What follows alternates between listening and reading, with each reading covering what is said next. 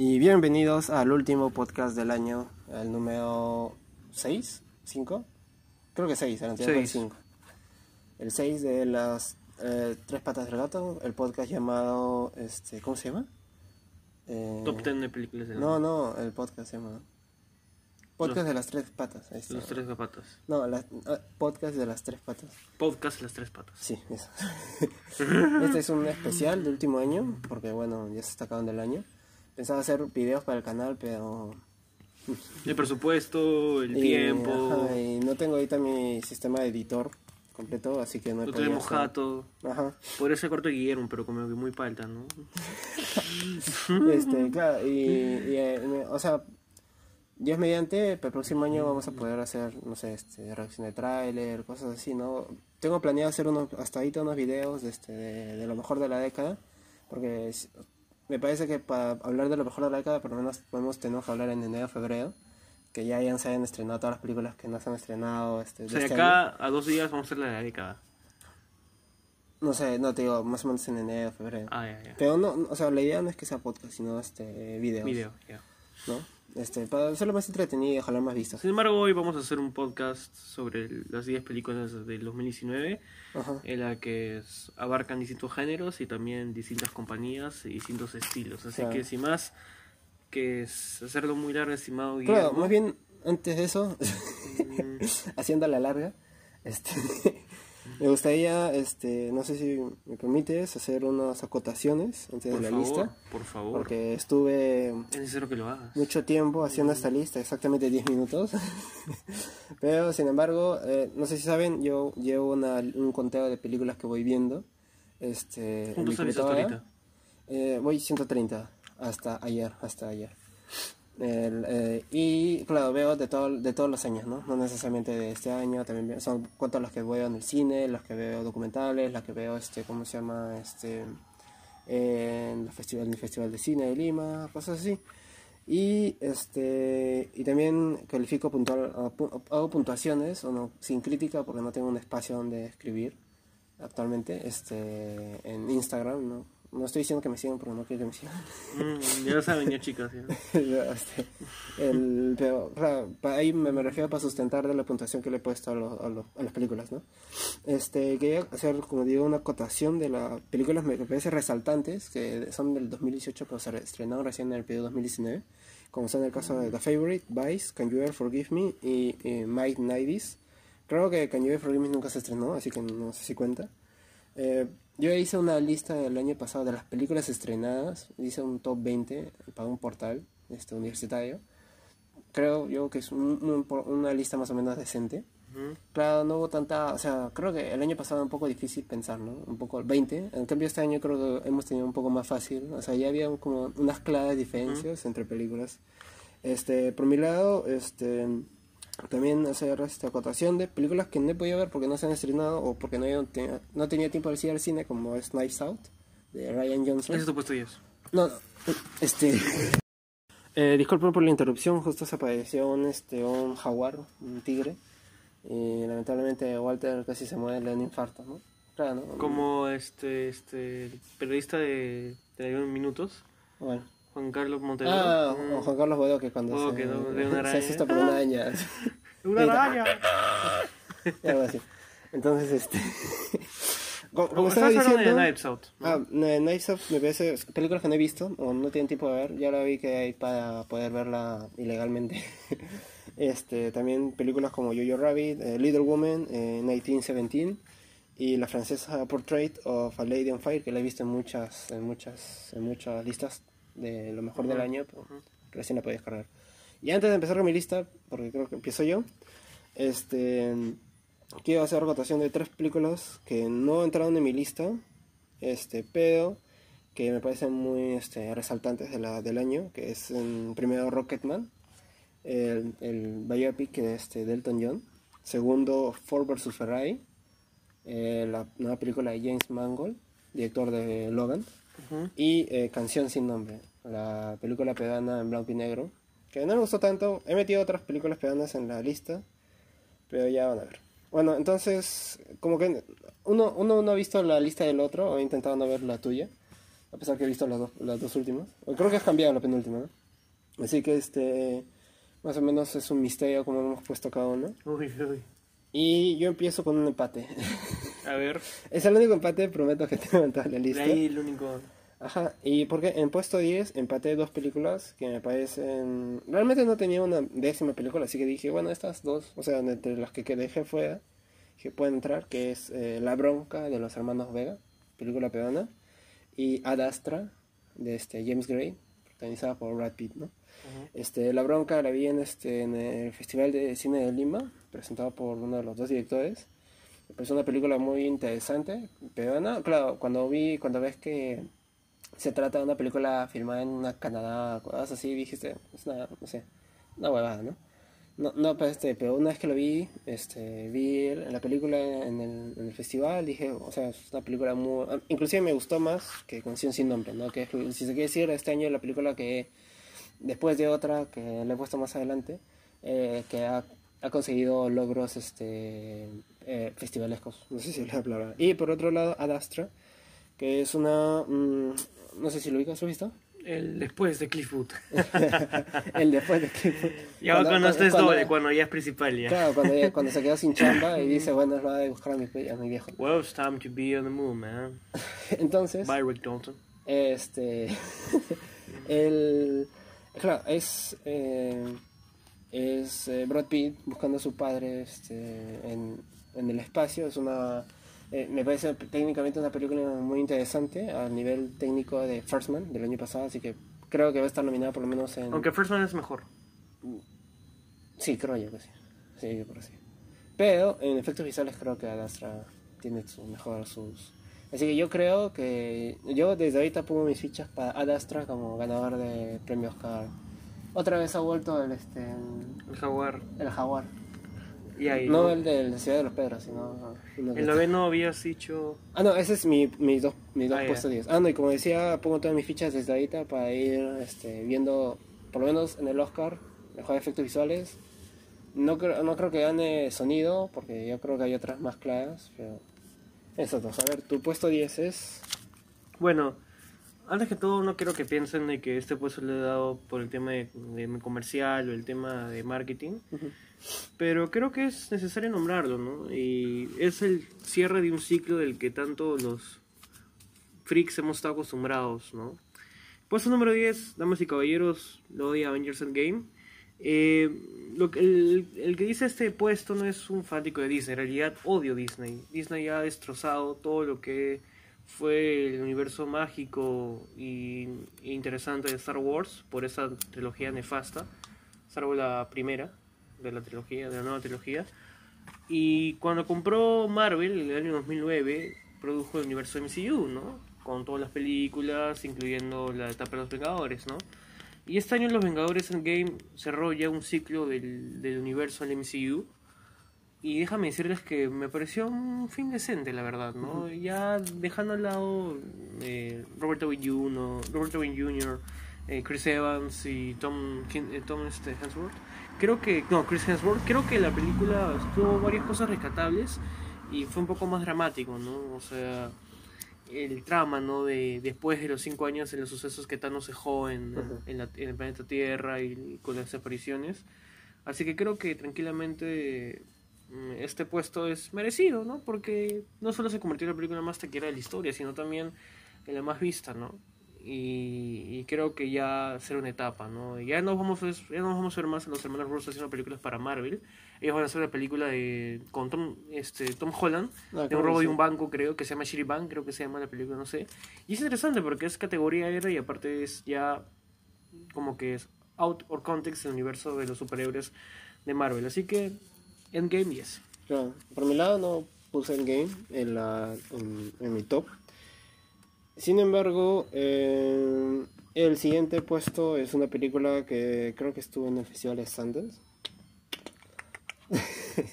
Rex. Eh, pero creo yo que, o sea, la vi, porque la vi en los siguientes premios, dije, puede ser, que interesante que esté, ¿no? Es The Farewell. Es una película este, estadounidense, pero está muy, o sea, la mayor, mayor tiempo de la película está hablada en chino. Porque, claro, creo que había hablado ya en, en- en el capítulo de los Globos de Oro, que es una película que, este, que explora bastantes cosas y creo que tiene una narrativa visual muy interesante, una propuesta muy interesante y creo que, es, por lo menos según yo, una de las mejores direcciones femeninas del año. Este, no, no ni siquiera femeninas, sino de mejores direcciones del año, incluso. Este, creo que es una, una historia muy, este, o sea, ya, o sea, una historia ya vista, pero este, pero que apa- aparte de su propuesta le da una, una nueva, una, nueva innovación, ¿no? Trata de una, este, de una chica, este, protagonizada por Aquafina, no la de Boyet, la delfina, sino este, una, una, una actriz que está ahorita tomando cada vez más fuerza. Este, eh, que, bueno, le informan que su abuela tiene cáncer de pulmón, que su abuela vive en China, así que toda su familia decide ir a China, excepto ella, le dicen no, tú no vayas porque tú eres muy, este, muy, este, muy emocional y, o sea, la abuela se va a dar cuenta y el chiste es que la abuela no se dé cuenta. O sea, no le vamos a decir, pero como que una última reunión de toda la, toda la familia, ¿no? Bueno, en, en esta en esta circunstancia se da y, este, y creo yo que es un drama eh, familiar, ¿no? pero que también tiene notas, notas de comedia, que o sea, es muy disfrutable y creo que es una de las mejores propuestas independientes, creo que corre por A24, este, que vamos a verlo después más otra vez en esta lista. Este tienen que ver las cejas de, de vuelta. Este eh, y creo que es una película que se merece, por lo menos en mi puesto de Justo 10. hace unos días, un youtuber dijo que la mejor productora de la década es A24. Sí, o por lo menos la, la- la más revolucionaria. La más revolucionaria y wow. Ajá. Este año ha dejado mucho cosas interesantes. A ver, Bueno, tú- en el puesto nú- número 9 creo que es algo que también puede ser algo sorpresivo, pero en realidad yo iba a poner otra película, pero no, no lo puse. Eh, iba a poner este la de los peruanos en Canadá, la, ¿Cuál? la bronca, iba a poner, pero me quedé hasta en la mitad, por eso no pude, no, no la pude poner en mi lista. Y pongo bueno, mi puesto número, como estaba comentando, iba a poner la, la bronca, pero no, no terminé de ver. Y hace un par de semanas vi una película por los comentarios de ese actor que hemos visto siempre haciendo comedia, pero que por primera vez en su vida se mete un personaje que creo que él tanto deseaba. Puesto número N, Uncle Hems de Adam Sandler. Eh, A24 es creo que quizás la mejor productora general en cuanto a producción de filmes de la década. No solo porque es independiente, sino que también produce grandes historias. Y Uncle James tiene una historia gángster, pero contada de una manera tan brillante y tan dramática que no te das cuenta que, es, que, que el papel protagónico lo hace Adam Sandler. O sea, todos sabemos que Adam Sandler hace comedia, vive la comedia, desde hace ya, desde sus épocas que él Desde estaba hace dos en décadas, creo. Saturday Night Live hasta desde este Happy Madison, entre otros filmes, ¿no? Pero, y justo este año también hizo la- unas películas más taquilleras de Netflix, que es con Jennifer Aniston, ¿no? Claro, sí. Sin embargo, en Uncle James, Adam Sandler hace un papel de un, digamos, gángster, apostador, que también vende diamantes, pero es que lo hace, hace es un- no es un típico gángster que, digamos, te amenaza o te intimida, sino más bien te desafía, te reta a decir yo soy más intimidatorio que tú, sin intimidarte o insultarte o golpearte, sino en mis hazañas.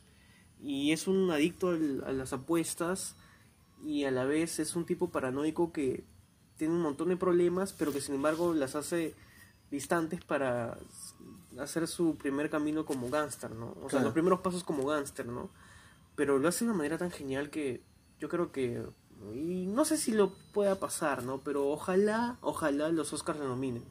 Lo nominen a Adam Mm, Sandler como está mejor un poco actor. difícil, la verdad. Está muy difícil, pero no vale la pena so- no no no este soñar no cuesta nada y de verdad No Adam Sandler y Adam Sandler de verdad lo ha hecho muy bien en esa película, estimado. O sea, lo han nombrado los Golden Globes, creo, los este No, no. o los Critics Choice, lo nombraron a él sí. como mejor actor. No, eh, la, un premio de crítica, no. Los Choice todavía no. y las críticas lo han elogiado a Adam Sandler como que si Adam Sandler ya no se tiene aburridos con sus comedias, acá podemos ver al verdadero Adam Sandler que tanto tiempo estuvo detrás de ese cómico, ¿no?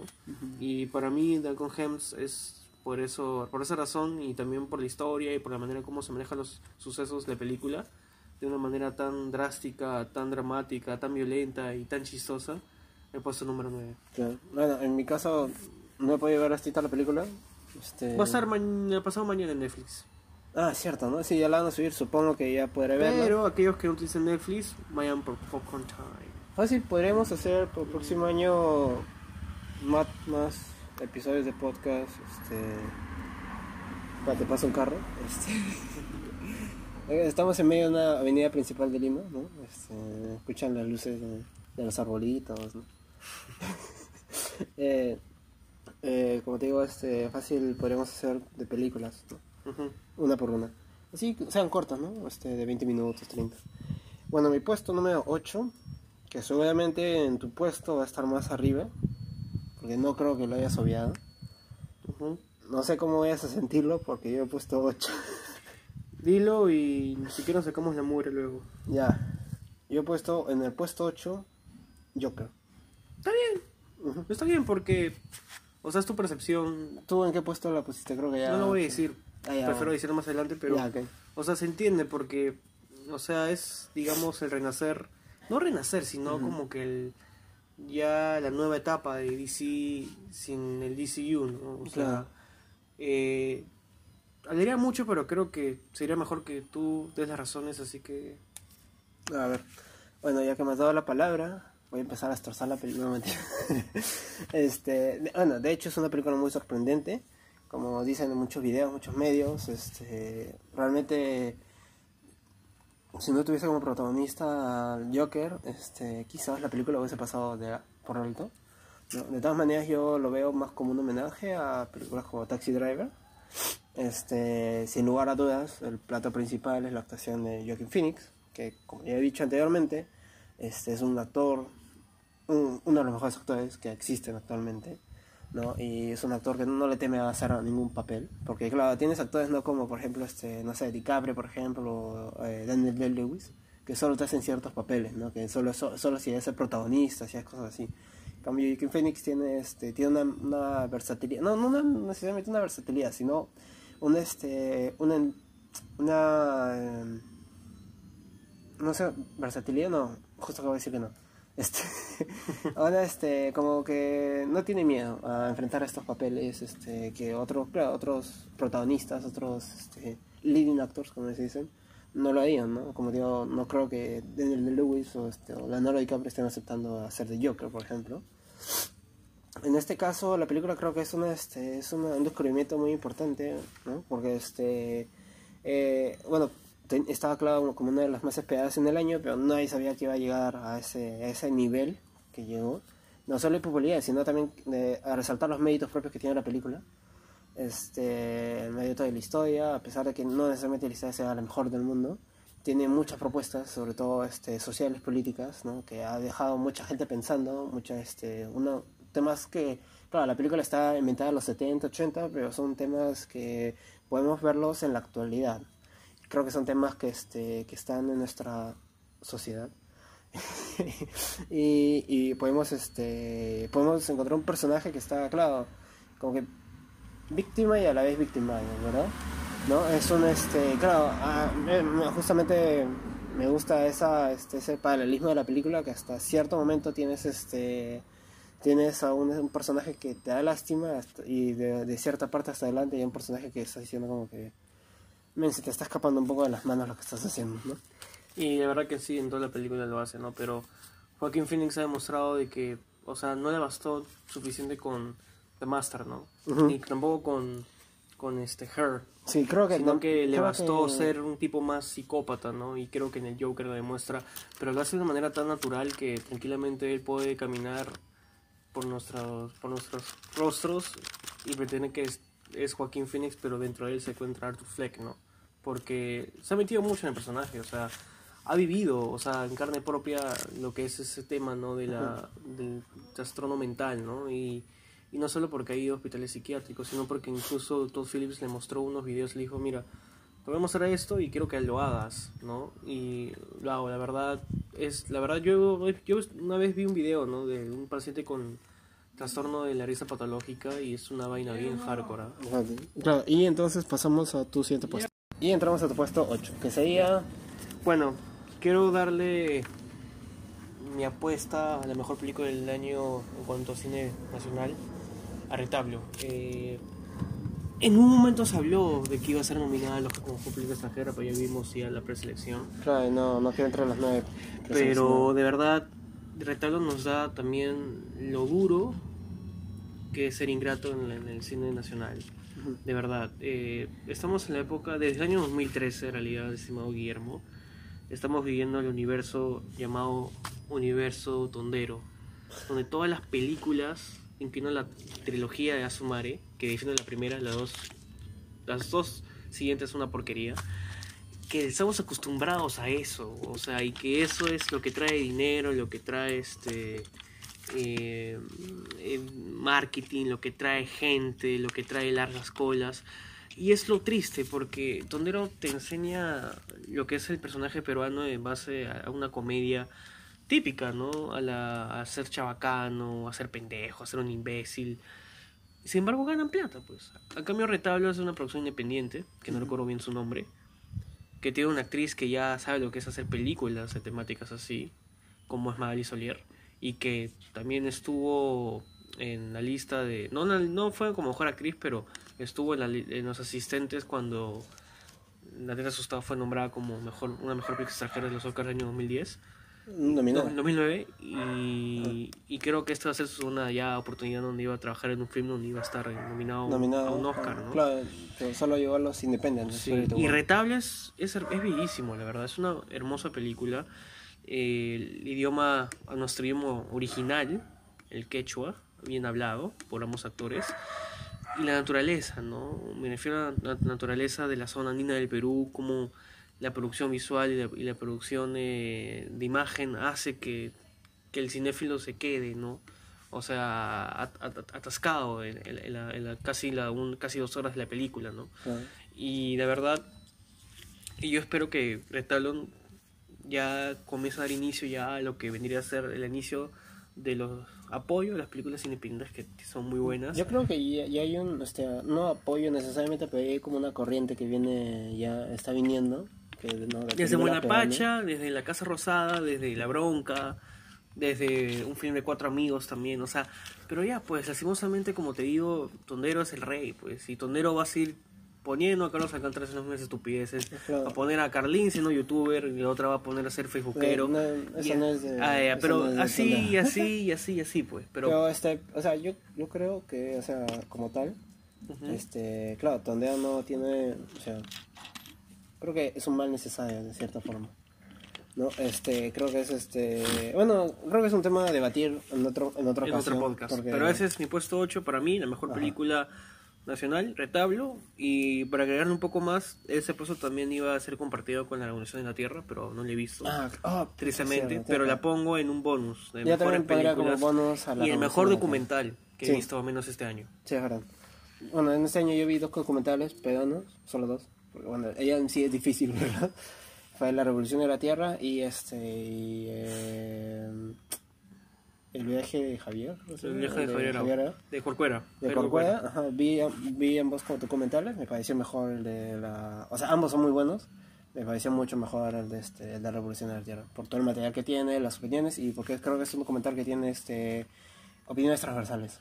No, es un documental no que se centra en solo una, una directriz, sino que pone gente que está desde en contra hasta en favor de... El, Tu puesto número y 7. mi puesto número 7 viene también en idioma castellano. No sé si lo hayas incluido más adelante. He visto otros top que lo han puesto más arriba, entre top número 4, uno lo han top puesto. 5.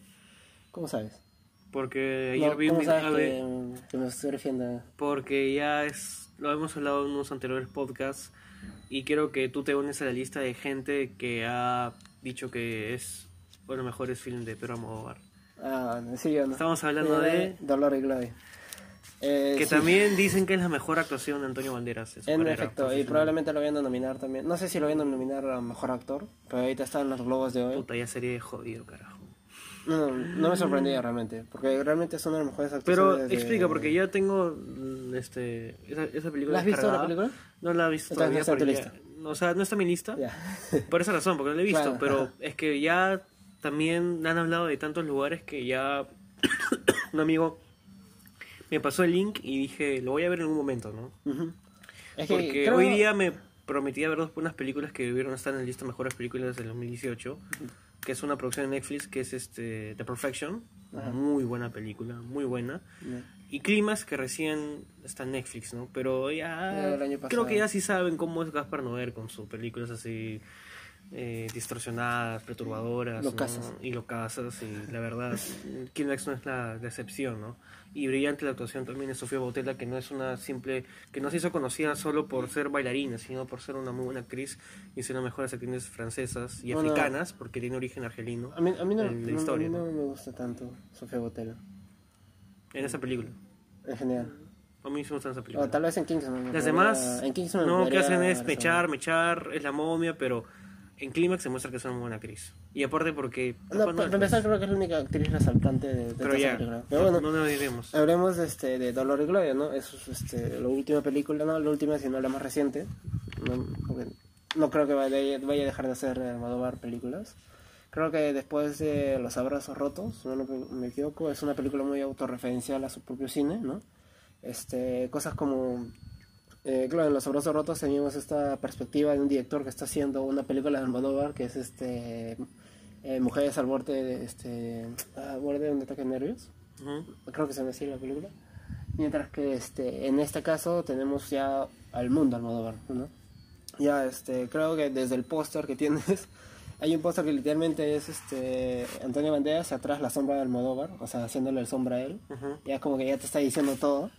Es una, este, como en un momento yo aprendí y, y también lo replico, Almodóvar creo que es uno de los mejores melodramáticos, directores melodramáticos que existen en, el mundo. El actualmente. europeo, en el, En el mundo, y también en cine latinoamericano, ¿no? El Bueno, hispano- hispanoamericano. hispano- Hispanoamericano. Este, yo creo que es muy resaltante. Tiene un, este, y en esta, claro, es una película que habla del director, habla este, de la persona, habla del artista. Este año hemos tenido muchas películas así, son perspectivas de este, un director ya renombrado, que viendo su propia obra o lo que él inició, ¿no? Este, habla mucho sobre su niñez, sobre su adultez, sobre el, pasado, la vejez también, ¿no? Eh, tiene también un juego muy interesante, ya vas a cuando lo veas, de un momento te das cuenta que es la realidad y que es no, pero un juego muy, o sea, no, este, no una cosa que si se quiere decir posea, ¿no? Este, por poner nada más, sino algo bien, bien sustentado, una idea bien interesante. Este, y por eso mismo yo la pongo en este puesto, y creo que es una de las películas más resaltantes del año, este, me agrada que este año haya, haya tantas películas resaltantes extranjeras, porque el año pasado sí que es cierto eran dos, tres. Bueno, el año pasado también eran tres, claro. Sí, también. Claro, este, una europea, una, este, una latinoamericana y una asiática, que era Shoplifter, Cold War y Roma, ¿no? Este, este año creo también se está cumpliendo los tres, bueno, latinoamericano no se me ocurre una ahorita, pero este, pero tranquilamente la europea es este, ¿cómo se llama? Dolor y Gloria y la asiática es Corona, que vamos a, vamos a hablar más adelante ambos. Este, y por eso yo le pongo mi puesto número 7, ¿no? Y Bueno, tu puesto número 7 Mi número 7 es quizás lo más opresivo de mí mi lista porque la vi a último momento y dije que no le iba a poner. Espérate. Sin embargo, me animé y dije, esta película contiene una actuación espectacular, una lista de grandiosos actores y al- expone el, verdadero talento que tiene Daniel Craig en la actuación. The Nights Out. Eh, unas películas que la cual tardó mucho en llegar en las, plata- en las plataformas piratas. Y la pobreza, la pobreza, hermano. ¿no? No todos tienen su promo de. No todos son como tú, de Socio. socios de Cineplan. Bueno, ¿no? eso es- la verdad no es que sea, no es que, no es que eso, oh, eso realmente ya, pues, aprovechar este, ofertas. La pirata la vi entonces este, en, en online y. ¡Wow! ¡Qué actuación de Daniel Craig, estimado! ¿ah? digo. Ujú. ¡Qué actuación de Daniel Craig! O sea, yo no sé si lo podrán nombrar, pero sería bonito. Es que este, hablar del tema de los mejores actores es demasiado jodido porque muy hay tan, hay- ha habido tanta variedad este año Sí. que no sabes quién puede, quién puede ganarlo, ¿no? Sin embargo, todos favorecen a Joaquín Phoenix, pero Daniel Craig, pucha madre, qué talento ese hombre, ¿ah? O sea, y eso que antes había actuado también mejor en esta película del director de Ocean's 12, Steven Soderbergh. Steven este. Logan que Logan. hace de un matón, Logan pero lo hace natural, o sea, because o sea, y le sale bien el idioma americano y las jergas, y acá un poco de su estilo británico, pero en el, el- el- el- el- llevado al habla americano, Claro. y lo hace muy bien, de verdad. Es un actor hace- que no sé si ha estado por mucho tiempo, o, este, o por lo menos yo lo conocí haciendo James Bond. El- bueno, el último de los James el más reciente, un gato. Entonces, Te soy este, sincero, yo creo que, o sea, él, él es un muy buen James Bond, pero eso lo atrasa a hacer otras cosas, otras cosas muy interesantes. Claro. Porque ahí nadie lo conoce, salvo por ser James Bond, el nuevo James Bond. Claro. Bueno, ya el último, porque el próximo año, va a ser- de acá el próxima, los próximos años va a ser una actriz británica, Bueno, yo tenía la esperanza que sea Idris Elba, porque me parece un muy buen actor. muy buen actor, Además pero la así. remató con Cats. Ah, no. Ay, Cats. Bueno, igual quiero verla, menes. Bueno, ya. Y regresando, y creo que... Ryan eh, Johnson, creo que. ¿Ah? Ryan Johnson. Brian Johnson, el famoso chief de Watchmen en la serie, que no solo fue conocido por este... Te estás confundiendo con Don, Don Johnson. Ah, mi me refiero al director. Brian Johnson, un muy buen director. Eh, hace tiempo lleva haciendo muy buenas películas. Como.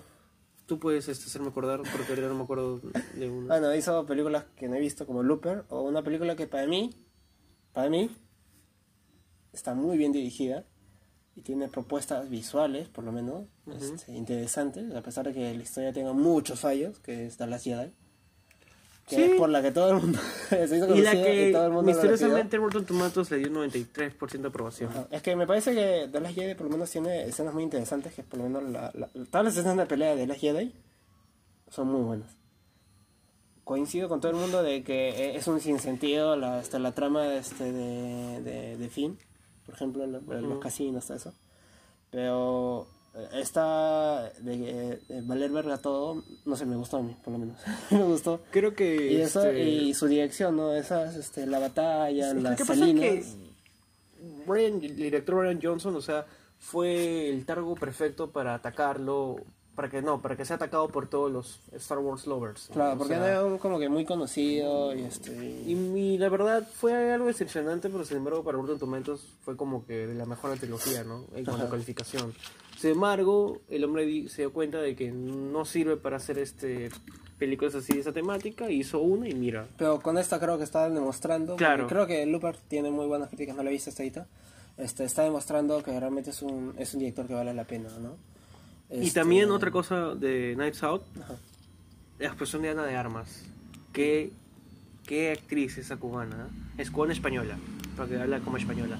Pero qué, qué buena actriz esa Conocida como la novia Joy este, de Ryan de Gosling, Blade Runner Blade 2049. Runner, Y también como ser una de las asesinas en la película que hace Ellie Roth con Keanu Reeves, ¿no? Este, una película con que sale una actriz chilena que es la pareja de Ellie Roth Ah, y no, Ana de Armas, no, donde no. hacen, no recuerdo el nombre, pero hacen de dos flacas que eh, se acuestan con Keanu Reeves y luego Claro. lo torturan, una serie de cosas, ¿no? Pero es una actriz muy talentosa y lo bueno es que hace expone ya a Latinoamérica como que una gran sección de cuna de actores que muy aparte no solo la encuentras en Argentina y en México y en Colombia o también un poquito no no un poquito sino en Chile y un poquito en, en, en Perú sino también en países que también han tenido una muy buena relación en cuanto a la producción cinematográfica que es Claro, Cuba no y Cuba que tiene una historia de escuela, ¿no? Ujú. de, de cine. Así que. Y ah, y y, también y otra ambos- cosa que me gusta hablar de, Night, de Nights Out: el, el desarrollo que los papeles tienen Plumer, que es el muerto. Eh, por fin, por primera vez, ya pude ver a Chris Evans haciendo otra cosa que no sea. eh, Capitán América Y que no sea actúa bien y no fue y no fue decepcionante fue muy buena su actuación a Lee Curtis que ya mm, o la conocía por ser la este, intercambio de cuerpos con Lindsay Lohan y ser la hermana de Michael Myers en, en Halloween Bueno, yo Y Don Johnson, yo prefiero, yo prefiero no tenerla como hermana de, de Mike Myers. No, tampoco. y bueno, este John Johnson, que ya no solo es el papá de Dakota Johnson, ni tampoco el famoso personaje de Miami Vice, ¿Es el sino... de, Don- de Dakota? Sí, su ¿Sí? papá. Y, y no solo como el chief de Watchmen, ¿no? Aunque el chief de Watchmen, el chief de que el- ser el chief de Watchmen lo ha marcado para que salga Pero y, películas y un, y y un personaje, ese, su personaje, esta de, ¿cómo? del, del- ¿cómo se llama esto? De los, ¿cómo se llaman los del norte? Estados Unidos, de la guerra civil. Los blancos, los Ku Klux Klan, No, lo- los confederados. confederados. Claro, este de el confederado, el- o sea, el, el señor Kentucky, creo que Ah, se fiesta ah, mucho, como por ejemplo su actuación en este en, en Django, ¿no? Ah, Superando. Big Daddy. Ajá, por ejemplo. Que- bro, heard this nigga. Yo over here. Así habla. Muy Claro. buen actor, muy buen actor. Y bueno, Por eso Ah, y- justamente como de lo que tú resaltabas que en los Globos de Oro, este, tanto Craig como de Armas están nominados, ¿no?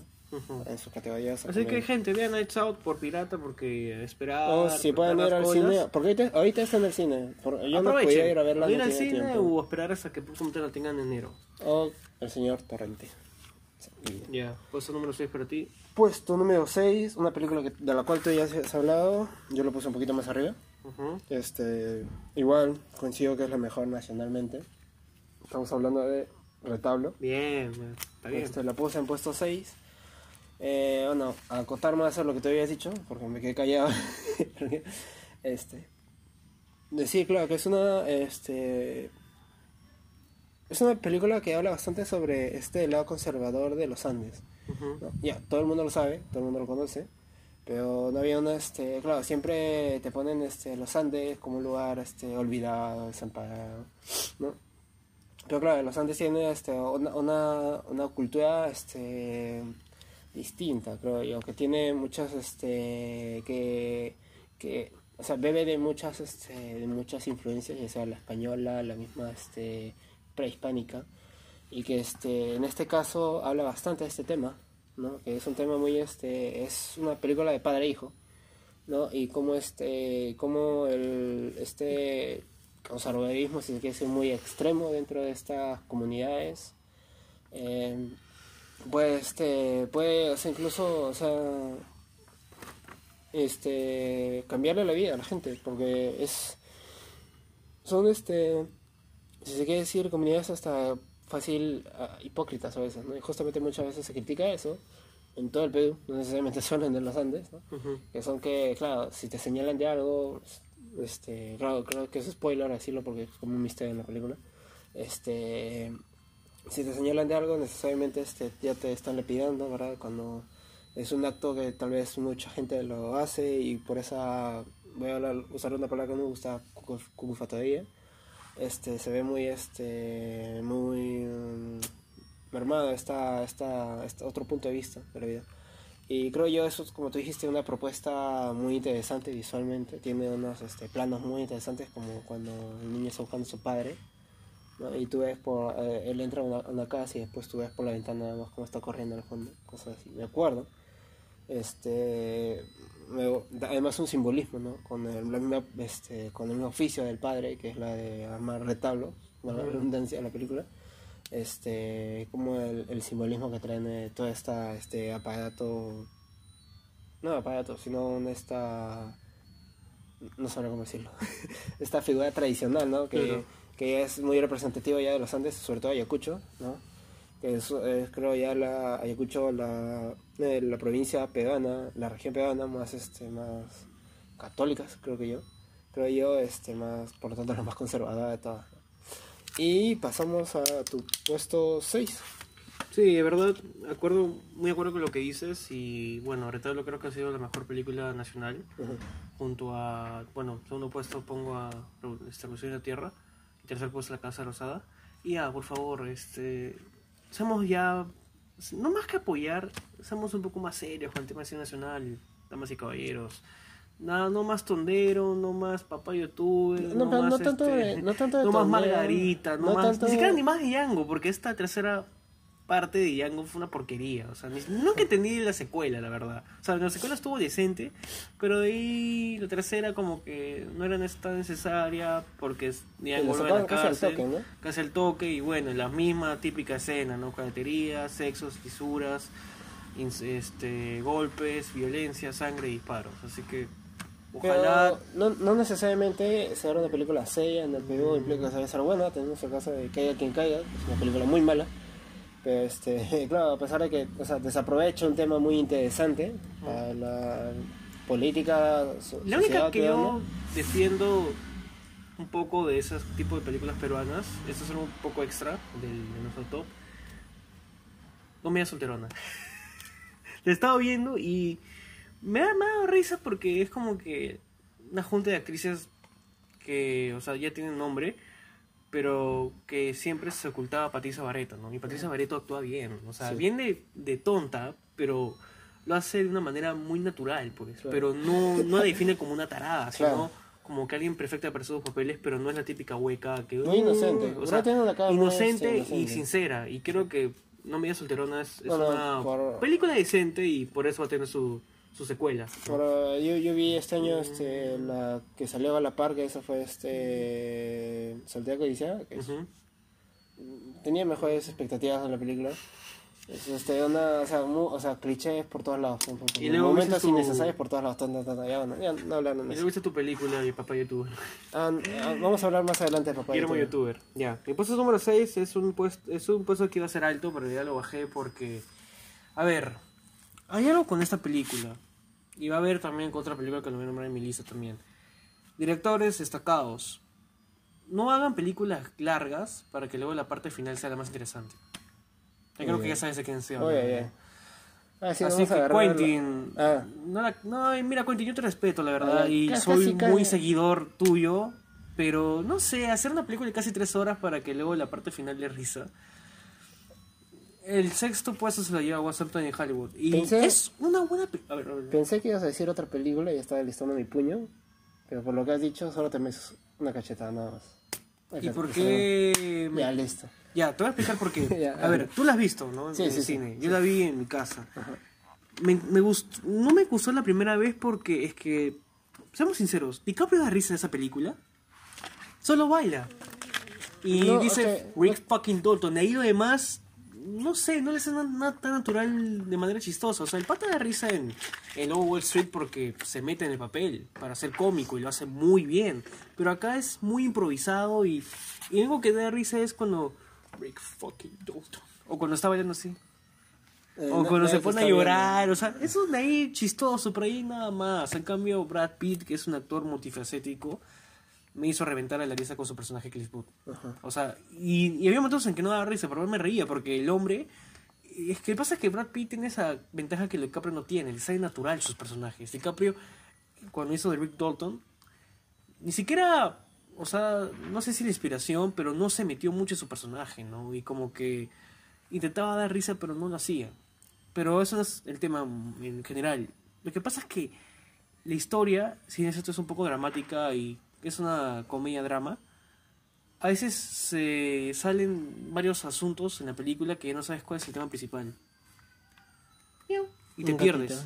Y te pierdes. O sea, no sabes cuál es lo principal. O sea, está la historia de Rick Dalton y Cliff Booth, que, bueno, uno es un actor frustrado que hace de Jake Hall himself, alias este, The Bonnie Ho, The Bon- The Bonnie Ho, y otro que es un doble que vive en una cabaña y que, sin embargo, es la cara y la defensa de, de Rick Dalton, ¿no? Y luego tienes la historia de Sharon Tate que Margot Robbie no lo hizo mal, lo hizo bien, creo que fue decente su participación y su actuación. Pero es- hay varias historias y no sabes cuál es la más llamativa al final. Entonces, más cuando la agregas con las dos horas y casi, con las tres horas casi, haces que la película pierda credibilidad. Sin embargo, en esos minutos finales de la película aparece esta escena que pudo ser algo de la vida real, que pudo evitar una tragedia, está, Juan. que es este la tragedia de- del asesinato de Sharon Tate, ¿no? O sea, cuando Rick Dalton y Cliff Booth se enfrentan a los tres integrantes de la familia Mazo que fueron los asesinos de la vida real de Sharon Tate y sus amigos, ¿no? Y, un- y, y esa escena es tan estúpida, pero que hace que te cae, hace que te mates de risa hasta no, hasta orinarte. O sea, desde que ¿Te entran, no, de- no, o sea, no me olvidé, pero otra gente sí, pero desde que la chi- la Maya Hawk, ¿no? Se va, ahí te das cuenta que esto va a ser estúpido. Y Tarantino utilizó esa parte para hacer esa parte muy estúpido. O sea, entran y Clifford está tan drogado que ni siquiera sabe si ellos están en su casa. Y luego los ve y el pata Rex dice, I am the devil. I am here to do the business. El tipo de este de En este diálogo real que utilizó este, el asesino No, para no, matar a... este, ¿cómo se llama esto? Es el pata del meme este de Austin Butler se llama el actor. Salía bastante en las series de Nickelodeon, Sí. ese pata. Es el, el meme de Con Fuerza Abuelita. Con Fuerza ¿no? Abuelita, No, ¿no? me acuerdo, no me acuerdo exactamente cómo dice, pero es Y, puta, la flaca, que es la más gritona, de cabello negro, Ajá. la hace más estúpida la escena cuando le dice, ¡dispárale, Tex! ¡Ah, Rex! Y, luego, y ya viene lo de la pelea. Y Otra hay, hay algo que me... hay- No, no, es un carro. de todos los golpes, el que más me da risa es cuando, o sea, y no, no ser cruel, ¿no? Pero es cuando Brad Pitt le tira la comida de perros a la flaca y la flaca no sé qué le pasa, pero comienza a sangrar. Y, un- y una comida de perros no, no te, no te sangra todo el rostro, o sea, te golpea la nariz nada más, o sea, te la rompe, pero no te hace sangrar. de la fuerza, realmente. Y puta, la flaca se pone a gritar como que si hubieran tirado toda la comida hacia su cara, pues. Y la actriz italiana, ¿no? Con la, con la que no tiene este, emociones y para con cara de mala. House, motherfucker? Y ahí ya toda esta escena violenta y... Pero debo decir que la parte más risa que DiCaprio hace, a pesar que no da risa, es cuando está en la piscina y se quita los audífonos y dice What the fuck? Jesus Christ. Y se levanta y comienza a caminar como tontito y luego trae su lanzallamas del asesino de nazis y y fin. Y nada más. Igual, o sea, creo que Tarantino la hizo muy larga innecesariamente. Y siento de que no ha sido su mejor película, no ha sido una de las mejores películas que le ha hecho en su vida como director. No es mala, pero tampoco no es como que la obra maestra, ¿no? O sea, con- comparando con Pulp Fiction, con Fiction. Jackie Brown, con Reservoir Dogs, Ok. con The Django, con Glorious Bastards, esa está en el último puesto de su carrera como director. Pero sin embargo, es- Rescatas. ha sido una de las mejores películas del año y por eso la pasa al número 6. Bueno, ya cuando me toque mi turno ya la defenderé y te voy a destruir. Ah, te- Con puta, todo lo que has Puta, dicho. entonces voy a coger una nota de perros y te voy a tirar a tu, en tu cara, pues. Ya, pues. Ya agarré el teléfono también. Contra el teléfono rompí. Entonces, en mi puesto número 5 tengo. Quizás lo pude haber puesto más arriba, pero hubo mejores para mí. De todas formas, ya en mi top 5, que ya resaltante, es este. No sé si lo has puesto tú, no sé si lo has visto. Marriage Story. Sí, no está en mi lista. Ya, muy bien. Está bien. Un, este, un, un latazo de perro menos en la cara. A ver, este, una, es una película. eh, no sé si se podría decir independiente, porque no creo que Scarlett Johansson y Adam Driver hayan cobrado muy barato. es una película muy corta e independiente. Este, es una película que resalta mucho las actuaciones de los actores. Sin embargo, creo que también es uno de los guiones más destacados este, del año. Eh, viniendo de un, este, de un director, este, Nolan Baumbach, que creo que es uno de los, de los independientes más importantes. ¿no? Bueno, solo he visto dos películas de él anteriormente, que es este, Frances Ha y The Meyerowitz Stories. Este, si es que no he visto otra más. Este, aliado, este, ah, súper amigo de, este, de, de, ¿cómo se llama? De Wes Anderson y esposa de Greta Gerwig. ¿No? ¿Qué es? El- Entonces, este. Creo que es una película que habla mucho, es muy humana, que tiene una propuesta muy. Este, si, quiere- si bien es cierta, ya hemos visto muchas películas sobre divorcios, sobre separaciones, ¿no? Es una película que no se pone de parte de, de uno de los dos. Por ejemplo, tenemos películas como de los 70, este, si mal no me acuerdo, creo que es de esa década, Kramer vs. Kramer, ¿no? Que el protagonista es este, Dustin Hoffman y, este, Mary Streep, o sea, es secundaria y literalmente es como que parece la villana de la película. Este, te lo ponen así, ¿no? En cambio en esta este, puedes amar y odiar a ambos personajes a la vez. No creo que odiar, no creo que alguien, la película esté hecha para odiar a los personajes, sino más bien ponerte del lado del uno o del otro, respecto al momento que esté, ¿no? Darle como que decir este este motivos a cada uno, una personalidad eh, puntualmente a cada uno y como escuchaba por ahí este desde el inicio, ¿no? Que ellos no quieren, por ejemplo, entrar al juicio, ya te están diciendo estos no son malas personas, ¿no? O no son personas conflictivas. Claro. Ya que se ven el- lo que va pasando después, cómo es, cómo es que este va, va cambiando la situación entre ellos dos. Brillante la actuación de Adam Driver. ¿ah? Ajá, y este, Adam, además, ¿por qué carajo hiciste Skyler Ryan? No entiendo, hermano. Yo sé que la plata importa, por la pero... plata, pero Igual, puta madre, Adam es que por un Kylo Ren que haces, puedes vivir haciendo este, dos películas de Jim Jarmusch, ¿entiendes? haciendo este Patterson y haciendo este The Dead Don't Die. Y saber que yo lo conocí a él por la serie Girls, porque hacía un imbécil. Bueno, lo terminó, terminó siendo un imbécil el final de la serie. Y luego lo conocí en una película de Daniel Radcliffe. ¿Cuál? Eh, una de que el Adam Driver es un británico que se enamora de una canadiense. No, no, de una americana. Y como que Adam Driver es un pataza, pues, ¿no? You have to do some things, you know, I mean, not to attract it sexually entitled. ¿Por qué Es, se habla? es un, es un ejemplo? actor que, eh, que ha aparecido en muchas películas. O sea, a veces en, en- en papeles secundarios, ¿no? Este, tienes desde... Por ejemplo, ha trabajado con Scorsese en Silencio, en Silence. Ujú. Ha trabajado con, este, con Spielberg, con Spielberg en Lincoln. Que también hace un papel súper pequeño, pero está ahí. O sea, creo que es un actor... Ya, eh, con Noah Baumbach yo había trabajado en Frances Ha, por ejemplo, como también personaje secundario. Este, también tienes los hermanos Cohen en Inside Lewin Davis, también es... es- Sin te embargo- Te, da mucha risa ese personaje que hace, no sé si lo has visto en la película. En la película Unlucky Logan, donde Unlucky Logan también hace un personaje. el más serio, Eh, pero ah, a la vez más... Eh, Soderbergh también Con. Channing Tatum como su hermano mayor. Ajá, o sea, ha tenido, creo que tiene, está, está armando una filmografía muy interesante. Sin embargo, su desenvolvimiento, su desenvolvimiento, la su desenvolvimiento aparece con a- a la película del hijo de Denzel Washington, ¿Cuál? Blacksman.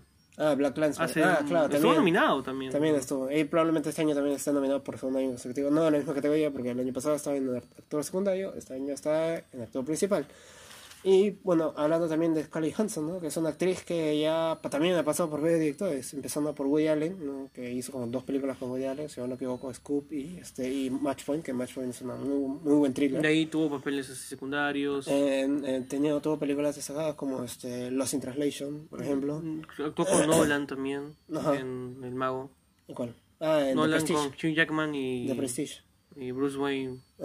Entonces, este, también es una actriz que realmente, o sea, no me sorprende a mí que haya- tengan unas eh, buenas actuaciones porque son actores que ya han ido como que ya han desarrollado su carrera. Si Este es cierto, año- han tenido, un, este, o sea, también su lado, este, eh, no, popular, taquillero, tal, como son, este, la Black Widow o, este, o Kylo Ren, ya son, o sea, actores que han entrado a esos personajes ya estando ya, teniendo un nombre. Pero en Jojo Rabbit también actúa muy bien. No, no he visto todavía la película. Y no la he visto, pero las críticas... ¿Cómo puedes decir eso? No, que las críticas, o sea, no es que era, no es ser un tonto, ¿no? Pero, o sea, yo leí la crítica de Jojo Rabbit y como que elogia su papel como mamá, ¿no? Del personaje principal, que es Jojo Rabbit.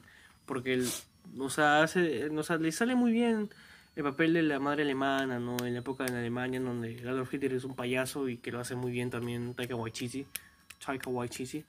Y ahora con este March Story creo que ya ha demostrado que es una de las mejores actrices, ¿no? Y que no solo es una simple heroína pintada de cabello rojo que de cierta manera en Endgame, en Endgame su muerte cambia la historia, ¿no? De- del Eh, panorama. Sin embargo, es muy infravalorada su muerte. Ah, sí, muy Porque, o sea, te, te- te das cuenta en Endgame, este, Tony Stark le hacen su funeral, todo. ¿Alguien hizo algo por, este, por la Vía Negra? No, nadie. Nadie, a- a lo mucho lanzaron- salvo Hawkeye, este, bueno, Ronin que llora por ella y llora de manera muy agónica y luego Hulk. Que a lo mucho un, este, un, este, una banca en el, en el lago, nada más. Eso es todo lo que es. No, no- no sé. Eh, entonces creo que tengo esta película como una de las mejores del año, una película este, de, como te dije, corte independiente, que se basa mucho en el guion, en la puesta en cámara también, tiene un director ya que también se ve muy curtido, quizás ya llega al, al punto máximo de, este, de ese estilo, este, digo yo, y a ver, tu puesto 5, Pensá que más historias ibas a poner el puesto 3. no, no, todavía, Bueno, este puesto número 5 creo que no es sorpresa para ti, porque estamos en el, el top 5. Y demuestra también otra razón por la cual A24 es una gran producción, una mejor, la mejor producción de cine en la década. que ya tiene un Oscar, eh, mejor Que tiene un. Oscar y de mejor película. Esta película mm, la llegué gracias al Festival de Cannes, gracias al comentario de la peli- del portal web de, de crítica de cine peruano, Cine Oculto, donde fue noticia por un- una ovación de casi 8 minutos a dos actores. Uno que ya tiene una carrera ya espectacular y muy infravalorada. Y otro que, bueno, ¿qué te puedo decir? Lo conocemos por ser un vampiro. De ahí no lo conozco más. Y bueno, Bueno. después hace un Sí. francés No, un pésimo intento de francés en, en El Caballero, ¿no? The Knight, ¿no? Pero sin más que decir, damas y caballeros, estoy hablando de The Lighthouse. Esta película es dirigida por el director aclamado de terror, Robert Eggers, que hace cuatro años nos dejó, nos dejó paranoicos a todos con The Witch. Una brillante película de terror ¿Ese fue que... años? Sí, 2015 ¿Tan ¿Tanto tiempo? todo el tiempo que cuando la primera vez que la vi dije puta esta huevada me va me, me- me- me acabo de quedar idiota o sea es real lo que acabo de ver. Es, es cierto lo que ha pasado en esas épocas no de las de la Inglaterra del siglo Este, XIV de- eh, y es te- muy gol, muy gol- golpista no entonces este brother después de cuatro años regresa y para su suerte William Dafoe le había echado un ojo y dijo que le gustaría trabajar con él lo llamó y le dijo, mira, brother, sé que te ignoraron por ser Van Gogh, te doy una chance para que ya ganes el Oscar, pues. Y luego llamó a un pata que, como lo dije anteriormente, yo lo conozco solo por ser Edward Cullen, que es Robert Pattinson y que ahora va a ser Batman, ¿no? El nuevo Batman de Matt Reeves, ¿no? Matt Reeves. Wow. Qué película de lejos. De verdad, eh, no quiero sonar muy mm, como que doy maicito a esa película, pero la verdad es sí hizo. la mejor película de terror al menos de este año para mí. Una brillante película de terror y una perfecta película de terror psicológico, ¿no? Y thriller también psicológico. Qué actuación de los dos. Qué actuación de Robert Pattinson. Damas y caballeros, yo igual como ustedes lo conocí como el vampiro, Edward Cullen, a este señor, pero maldita sea, qué trabajo para hacer ese papel de Abraham Winslow y qué manera de actuar, de verdad. Robert Pattinson, si ven la película, Robert Pattinson los va a callar a todos ustedes y se van a dar cuenta de que no solo ha sido actor para ser, no, para aparecer en Harry Potter y para ser Edward Cullen, sino de que es un actor que ha tenido que esperar hasta sus 33 años para tener un papel serio, consolidado y que No necesariamente. pero- es que yo, o sea, te lo digo por mi, o sea, en mi opinión personal, yo lo conozco así, o sea, y yo he visto varias películas de él dramáticas, pero siempre de la temática adolescente, pero es como que ahora ya es su momento, ¿no? Y lo ha sabido escoger porque justo para su suerte este año lo nombra como el nuevo Batman. Y choca ambas cosas y luego aparece la Lighthouse y es como que, wow, brillante actuación. Una muy, muy buena actuación y creo que la mejor actuación de él en su carrera como actor. Y William Dafoe, bueno, ya, no, no, no puedo sorprenderme de William Dafoe, pero en esta sí, como villano, te deja con la boca abierta. Muy buena actuación de William Dafoe. Eh, un papel, de verdad, muy, un papel muy distorsionado para alguien que ya está acostumbrado a ser villanos. Y de verdad, alimenta mucho la, la oportunidad de ganar ya un Oscar, ya que eso que le falta nada más, es su lista de logros. Bueno, tiene una carrera muy. Lo ignoraron el año pasado por, bueno, el año pasado sabía quién se iba a ganar, ¿no? Pero Sí. eh, eh, actuó muy bien en, en Van Sería su tercer año consecutivo, porque Este- el año pasado estuvo por la Florida Project, creo. Y de verdad sería ya, ya, Oscar, ya, me puedes decir un Oscar a este hombre, se lo merece, verdad. Bueno, no creo que vaya a ser así, pero voy a conectar contigo porque mi puesto 4 es justamente The Lighthouse. este, pues un poco más arriba que tú. Pero, como, eh, bueno, completando todas las ideas que tú has dicho, este, como tú dijiste, eh, The Witch, creo que es, hay dos películas, creo yo, que son este, las bisagras de la década en terror. Este, la primera, o sea, me refiero a que las dos, no quiero decir importantes, pero sino que son como que han marcado. La primera es El Conjuro. Eh, bueno, y es una película que, como escuché por ahí, este, ya todas las películas actualmente son El Conjuro, porque es literalmente todo el mundo ha copiado la misma, la misma forma de, de filmar. Y el mismo Conjuro también ya se ha degradado. Rescato solo la primera nada más. Este, que me parece una propuesta muy interesante. Y la segunda sería The Witch. Creo que... Anya Taylor-Joy eh, se llama, ¿no? Ajá, la An- Anya Taylor, este, que también aparece en Split, por comentar, bro. Y aparecen, o sea, consolidada y, y una actriz este, americana, argentina y inglesa. Entonces, este, bueno, la película, eh, como decía The Witch, ya nos dio un, este, una breve, este, una breve ah, apertura, ¿no? Eh, bienvenida de lo que va a ser este director Robert de la cual ya, por lo menos, si sigue haciendo una filmografía así, o, sea, se va a quedar como uno de los maestros. Porque creo yo que su fuerte, eh, no sé, yo llamo así a estos directores, no sé qué tanta gente lo llama así, son actores, este, de, actores diseñadores. ¿Por qué? Porque son actores que, actores, digo, directores que se, que se preocupan mucho en... Por el tema de visual, el tema... No, me refiero en la producción, en el diseño de producción. O sea, cada detalle de las de la de la de la este, de la de, las, de sus películas tiene un propósito. Creo que en sí eso es el cine. En el Lighthouse, pucha. En el Lighthouse, cada, cada objeto creo, o sea, por ejemplo, en una parte donde se hunde todo, o sea, está hundiendo todo, ves, por ejemplo, en un lado una botella con un barquito, ¿no? Que, está, que está flotando, que vendría a ser como el, barco que nunca llegó, que está ahí inundado también este, o cosas así, ¿no? O por ejemplo, hay un momento donde ponen el hacha en, una, en un lugar muy sugerente, no sé si tú te percataste, y es como que está, o sea, está, hay una hacha que está golpeada contra la mesa y un personaje se para ahí, como bueno. ¿Qué te está diciendo? Cuando Pattinson está como que en la parte en donde él pone el carbón, o sea, lo, esa parte es muy buena porque como que la cámara le enfoca mucho a Pattinson con el antes y después de lo que le pasa, ¿no? Que no voy a decir porque es feo. Pero lo bueno de esa escena es que lo enfoca a él y luego enfocan a lo que viene sus imágenes, su mente, ¿no? Y, y más aún cuando enfocan su boca cuando grita. O sea, eso es algo espectacular. Y, y la película parece una, parece una película de la década antigua, o sea, si te das cuenta. Sí, eh, tiene, o sea, tiene una, una, fotografía muy interesante, porque como escuché también, bueno, no escuché por ahí, lo, escuché en un, en un, este, un video. Eh, la estética parece muy de este, esa, esas pinturas que están en, una cartulina negra pintada con blanco, algo así, o sea, predomina el negro sobre el blanco. Este, es una sola locación, pero igual, por todo lo que veo, no sé, realmente me parece muy complejo cómo lo han este, hecho todo. Eh, como tú habías dicho, se trata de, una película de dos personajes que, este, no sé si es spoiler, pero yo digo que de plano ambos ya vienen locos. No es que uno uno está en proceso de ser loco y otro ya estaba loco ya. No, yo creo que ambos ya venían locos. Yo, creo que ambos ya vienen Lo que pasa es que... Es que, por ejemplo, las primeras escenas, o sea, desde el inicio, o sea, en los primeros 20 minutos ya estás viendo alucinaciones de un pata. ¿Entiendes? Y creo que desde ahí ya te están indicando, esto no está bien. La me, me gusta bastante este, este juego con el mar.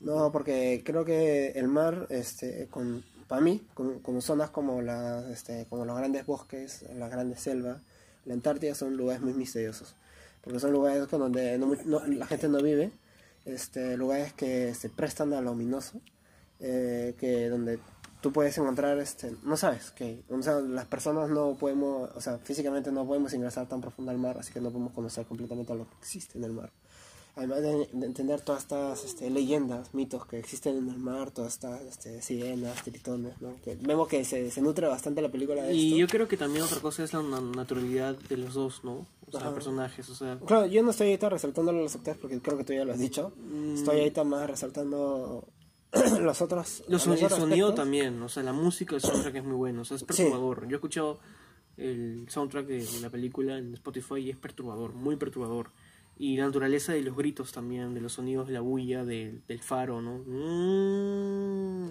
es como un sonido, claro, de... y en toda la, en la casi creo que es horas... es el motor, ¿no? El motor, Que estás sonando todo el tiempo. Me gusta bastante. Y el consumo así exagerado de vodka, ¿no? O sea, para de alcohol. De alcohol, no, sé si sea el vodka. Mm, es creo que es vodka porque es transparente, ¿no? Bueno, no sé. Y otra cosa que también por la cual la FO lo han elogiado, ¿no? Es por su naturalidad de personaje y también por sus haces. No sé si te diste cuenta, ¿no? En la primera escena donde el buen se agacha, uno, y luego cuando se está caminando, se para y también, ¿no? Y es como que la gente lo ha vacilado por eso, ¿no? Y él dice, este, Mira, la verdad, eso fue natural, o sea, al menos cuatro, al menos dos de cuatro fueron naturales, ahí la demás sí fue actuación, ¿no? Pero me he divertido haciendo eso, ¿no? Nunca antes había tanta libertad de tirarme pedos en una película, ¿no? Y, o sea, creo que detalles como eso ya también indicando cómo es el personaje, ¿no? Es un personaje descuidado, que no le importa realmente el resto, ¿no? Que, o sea, es un personaje obsesivo. Muy machistas también los dos. Claro, claro, para la época en que están, creo que son del siglo XIX ambos. Este. No, siglo XX. Sí, en, sí, siglo, sí. en siglo XX, finales siglo XX y finales es del la 19, época en 19. donde Irlanda invadía Estados Unidos, pues, porque no son irlandeses. Ah, no sé si, si está. Lads, no, no conozco muy este. Pero tiene un, un trabajo, ya te digo, creo cada imagen está muy cargada. Cada imagen tiene una, un propósito. Y eso me gusta mucho de la película. Que es una película que con cada cuadro, con cada propuesta, así sea una alucinación locaza, te está contando algo, yo creo. ¿no? Desde, no sé, encontrarse un este. Un, abrir esa, ese pozo del agua, ¿no? Ujú. que también es, es- representa el mismo Pattinson, creo yo, ese pozo de agua, porque cada vez lo va encontrando más sucio y es su suciedad que lo encuentra, ¿no? Este, bueno, sería para hablar todo un, este, todo un episodio completo, pero hay que seguir con la lista. Bueno. El episodio no, tu- Puesto cinco, número 4. ¿O cinco? No, yo 4 me toca a mí. Entonces, no de 4. Ah, tienes razón, tienes razón. Bueno, número 4 es un puesto que pudo, pudo estar en el primer puesto en realidad. Pero, no sé, yo soy, yo dije con Once Upon a Time, muy necesariamente claro, y esta película, no sé, de repente me puedes meter un lapo, ¿no? Pero yo soy en contra de que algunas películas, salvo las bíblicas, duren cuatro horas. Y esa película duró cuatro horas, necesariamente, pero me tuvo atento a las cuatro horas. Eso hablando de Irishman, eh, Scorsese se enfocó demasiado en ese proyecto. No solo porque Netflix iba a ofrecer un buen billete, sino que sentía que era el momento indicado ya para nuevamente estar en el radar de nominaciones. Y ha regresado con fuego, ¿no? con, con fuego y con ganas. Eh, The Irishman reúne a, a los tres, a uno de los tres mejores actores de la década, o a los mejores actores de la No década. la década, pero de los Y quizás tú tranquilamente lo puedes poner en los primeros puestos y quizás aún lo puedes poner en el puesto número uno, ¿no?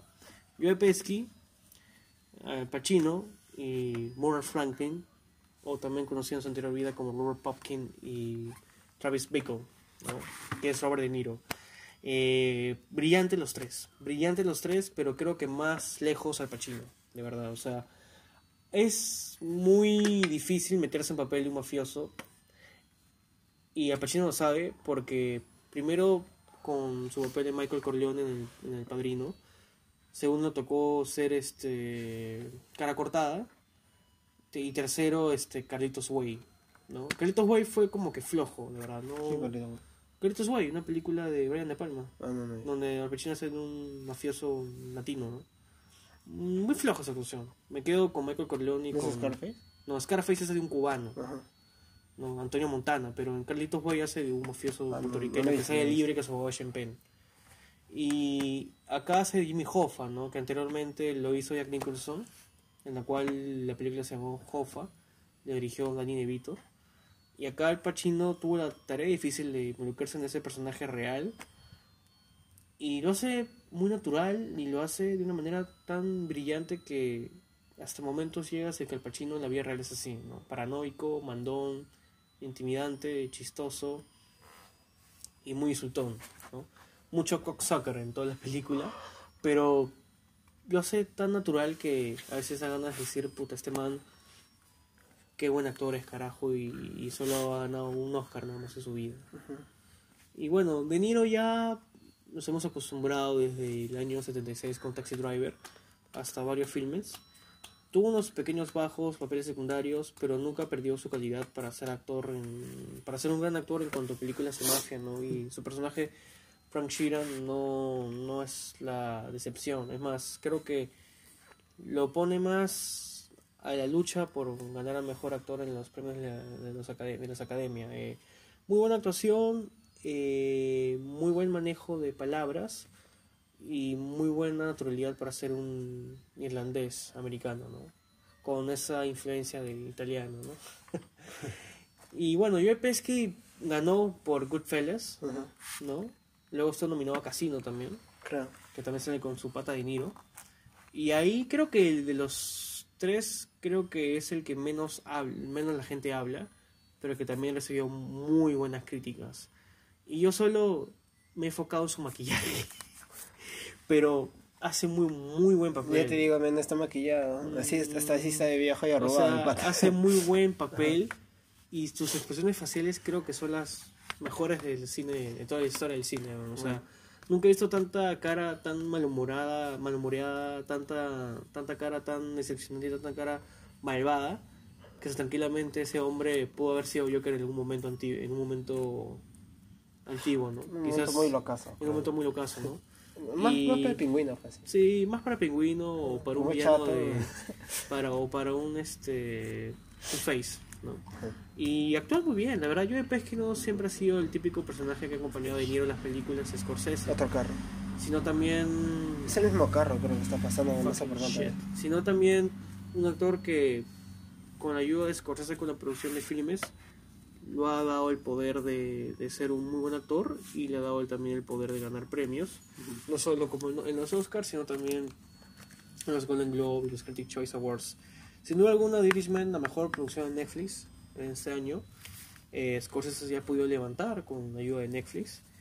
Y doy una sugerencia. Si a ustedes les gustan las películas de gangsters, aguántense las cuatro horas y no jodan, pues no vean por partes, ¿ya? O sea, vean la película y disfrútenla. O sea, no es mala y un poco exageradamente larga, muy larga, pero quizás unos mejores trabajos que Scorsese ha tenido desde Taxi Driver. Y así, pues son cuatro. Bueno, y es, eh, es tu puesto 4, yo en puesto 3 y es mi hora de depositarte unos combos en el hocico. A ver, cállame, pues. Porque me toca defender Once Upon a Time in Hollywood, Ya. que es mi puesto número 3. Y claro, defender lo que no has defendido tú, lo que has atacado. Es una película, creo yo, que habla del cine actual. Yo creo que está hablando muy actualmente del cine. Es la perspectiva de Tarantino sobre el cine. No, este, la decadencia del- de, de actores, ¿no? Eh, de un cambio generacional, porque sinceramente, si nos damos cuenta, se está dando un cambio generacional de, o sea, de, de- de parámetros, de perspectivas de lo que es cine. Desde eso ya creo que la propuesta de, este, de Tarantino ya es este, muy interesante y, este, y también toca temas, ¿no? Como, este, como el fanatismo que puede existir actualmente, porque actualmente también hay esto, este, los extremadurismos, este, eh, la, las ultra, este, las ultraderechas, porque si te das cuenta el personaje de, este, de, de, de- de DiCaprio es un personaje muy, este, muy facho, ¿no? Demasiado facho. Sí. Y este y, y sin embargo, dentro de eso Y muy atorrante, ¿ah? de- dentro de eso eh, este dentro de eso es todo un personaje, porque creo yo sinceramente yo destaco mucho la, la actuación de Leonardo DiCaprio, ¿por qué? Porque a diferencia de lo que tú estás buscando de, de, de risa, un ratito voy a tomar agua. Este, yo creo que su actuación es, está en los gestos. Hay cosas, Está- interesa- hay está- cosas interesantes, o sea, Está en la mirada, está en cómo modula su voz, está en... Es que él es la estrella caída, ¿entiendes? Y, y toda la película trata de es la que estrella realmente caída. su personaje se inspira en Steve McQueen en sus últimos momentos. Ajá, y, este, y, y creo que, o sea, es un este es una actuación muy este ah, sutil. Creo que esa es la palabra. No, este, yo creo no sé por qué y en un momento de la película hay un consentimiento, o sea, creo que por esta etapa está pasando DiCaprio en realidad. O sea, no es que está actuando, sino yo creo que está pasando por esta etapa realmente, porque eh, es una etapa, o sea, tú lo ves como decaído, o sea, perdiendo fe en sí mismo. A pesar de haber ganado el Oscar. Ajá, perdiendo fe en sí mismo. Este, es un actor que ya no, no ya como te digo, No sabe qué este, hacer. No sabe qué hacer con su vida. ¿Y a qué me sirve nombrar a Peta de mis premios si al final Peta ni siquiera me ayuda? Y entonces, este, tú ves este, sus expresiones, este, su mirada, su llanto, su frustración, ¿no? De cómo va este, de cómo, o sea, el mundo va cambiando, ¿no? Y él no, y él se queda, se queda se queda estancado, ¿no? Y llega un momento que el personaje de Pacino le dice, este, o sea, lo que hacer es renovarte. Renovarte porque si no vas a morir. Y se va a hacer películas. Ajá. Y vas a ser este ol- olvidado. Y justo hablando de los espagueti, creo que ahí está mucho, o sea, creo que es la, la, la época que Tarantino más ama del cine, que los 70, ¿no? Que, que todas sus películas están basadas en los 70 prácticamente. Y este, creo que es este, una... Excepto Django. ¿Ah? Excepto Django. No, Django Y- también. Claro, 70, Spaghetti Western. Django Ah, es super western. Entonces, este, creo yo que es una película que, este, que habla del cine, eh, que es, este, que habla, ya te digo, de la actualidad del cine, Creo habla, que- habla de, de la historia del cine y es una este una y tiene muchos subtextos creo yo. Por ejemplo este ya te digo muchos simbolismos mucha por ejemplo el caso del personaje de Brad Pitt y lo de su esposa. Todo un debate creo que hoy en día queda acertado el debate que está proponiendo no Eh, las figuras polémicas que Tarantino incluye y a la vez no porque incluye poco tiempo de Roman Polanski o de Charles Manson, ¿no? que no le das tanta, importancia. Y eso creo que es un acierto de director. Y creo que, o sea, quizás no sea mi película favorita de, de Tarantino, como tú dijiste, pero creo que yo, que es la mejor dirigida de Tarantino. Creo que ya ha llegado a un nivel de madurez Tarantino. La que- perfección es también que hace, hace que la peli esté muy en la época también antigua. Ajá, a, pesar y yo de- creo... a pesar de que el contexto es actual, pero lo hacen excelente, o sea, todo en general, o Y- sea, y- los y- cines, los personajes, Y, y, escapando de eso, o sea... la radio también, o sea, A- Acierto lo creo yo pasadeo, o sea, llevadero. Que tú puedas ver la película, te puedas meter la- las dos horas y media que dura, dos horas y cuarenta creo que es, este, y tranquilamente te lo puedes ver. Puedes ver toda la película, obviamente si conoces del cine de esa época vas a disfrutarlo mejor porque vas a decir, ah, mira, este McQueen, ah, mira, tal o personaje. sea, yo también me pasó lo Vas mismo a decir igual. eso, pero este, yo creo que, como te digo, este, ya se muestra una maestría del lado de Tarantino en- en- como, como director, ¿no? Ujú. Por ejemplo, la escena donde está este. donde Rick Dalton. Me da risa porque siempre los personajes de Tarantino se te quedan grabados sus nombres y ya como que ya sabes, ya sabes cómo cuando, ¿no? Este, está grabando este, esta serie Ah, en western, western, ¿no? Y, y en realidad es una, es Comercial. una- no no no no es un comercial sino esta o sea es una filmación dentro de una filmación pero como lo maneja él creo que realmente es de maestro y, y estornuda, ¿no? Ajá. Ajá. Cut. Claro, porque hasta ese momento hasta ese momento eh, es como que va, o sea, toda la, toda la película va así hasta que hay esa ruptura. De esa ruptura que en la, la Pedro Almodóvar creo hay una ruptura así también. Vaya a saberla, este, si la ves la película. Este, y creo por eso yo es un merecidísimo para mí tercer puesto. Porque es una de las mejores películas, en en mi opinión, la mejor dirigida del año. No tal vez del año, pero la mejor dirigida de Tarantino. Eh, tu puesto número 3 lleva, ¿no? Sí, puesto número 3 es tu puesto número 6, creo. ¿Cuál era? O 5 o 7. Bueno, esa película en realidad también pudo haber entrado en el puesto número 1, pero aparecen más películas que combaten contra ella, ¿no? Sin embargo, creo que el tercer puesto es merecido. A March Story, Ah, eh, creo que la mejor película de drama para mí, al menos este año. Una excelente producción, una excelente historia, una historia real. O sea, yo no sé si habrá muchos, o sea, yo no, no soy un especialista en, porque número uno no soy casado, número dos, eh, mis padres nunca se han separado, ¿no? Ajá.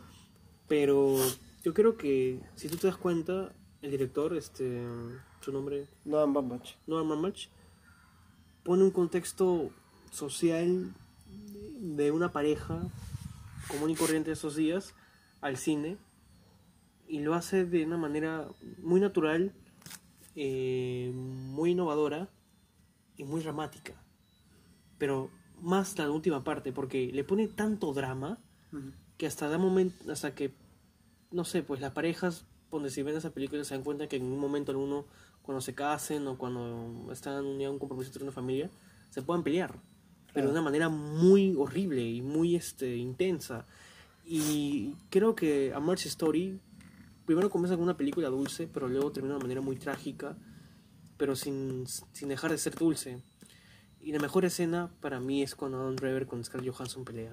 O sea, es la real escena. claro. Y es de escena donde te... Es, es la no, escena que, es la escena que van a poner, este, por lo menos en la nominación de Adam Driver en los Oscars, Sí. o cuando digan nominado. Sí, y- pero es que Adam Driver, o sea, le sale tan natural que te das cuenta de que ese hombre también, quizás en su vida juvenil o ya a los 25 años, ha pasado cosas parecidas sin estar casado, ¿no? ¿Eso o que es un buen actor? Una de dos. ambas cosas. Porque te demuestra también que es un muy buen actor y que solo hizo Kylo Ren porque al final Disney por Disney te paga incluso para que hagas estúpido y te paga bien. O sea, te paga bien y él obviamente aprovechó la oportunidad. O sea, si me van a pagar bien, Y mejor, tampoco, ¿no? o sea, sinceramente yo creo que no es una muy buena, no, no es una mala actuación de Ren. yo creo que es el que mejor actúa de, de eso. De yo creo que hay, tiene sus chispazos, pero creo que es mejor que Finn y, y que Rey. No, sí, de, de por sí. Quizás a la par de Oscar Isaac, que es otro, otro actor que ya buen está, que también tiene una trayectoria, ¿no? Pero creo que Marriage Story ha sido quizás un duro golpe a la vida de las, pare- de las familias, un duro golpe a las relaciones sociales y un duro golpe a lo que es el distanciamiento, ¿no? A lo que te debo llevar a la, soledad, a la tristeza, a la depresión, ¿no? Y sin eso tomamos, venían haciendo cosas grandes en el mundo de la actuación, tanto Johansson como Driver, bueno, ya que él también es direccional, ya que es director ambos igual mm, se destrozan al divorcio, ¿no? Solo que Johansson ve su necesidad como mujer buscar a alguien que le complemente ese vacío, ¿no? Dejado por Adam Driver.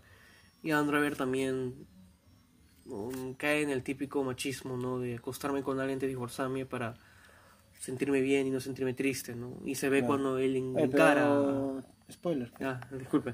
Y cuando, enca- y cuando ahí se ve cuando le encara, ¿no? Su acto, ¿no? Y de verdad, yo creo que esta película va a ganar la mejor película de los Oscars. No, yo creo que se va a llevar mejor guion original. Mejor guion original, Yo creo que lo único que se va a... Y quizás mejor actriz. Este, mejor actriz Johansson principal. y bueno... Porque André la tiene un poco difícil. ¿eh? No sé, mano, eres un suertudo. Justo en el año De Niro, Pattison, Fácil, Adam fácil, el año pasado lo- le Banderas. quitado el Oscar a Remy Malek. sobrado. Sobrado, Ojalá hubiera sido así. Pero por eso y por otras cosas, Amores Story es la, mejor- la tercera mejor película para mí, Melissa. Y quizás la mejor película dramática del año. del año. Bueno, yo otra vez tengo que darte tu... Aunque no tanto, no, no, no te voy a depositar tantos combos en el hocico. Sácame la mierda y no te la mierda.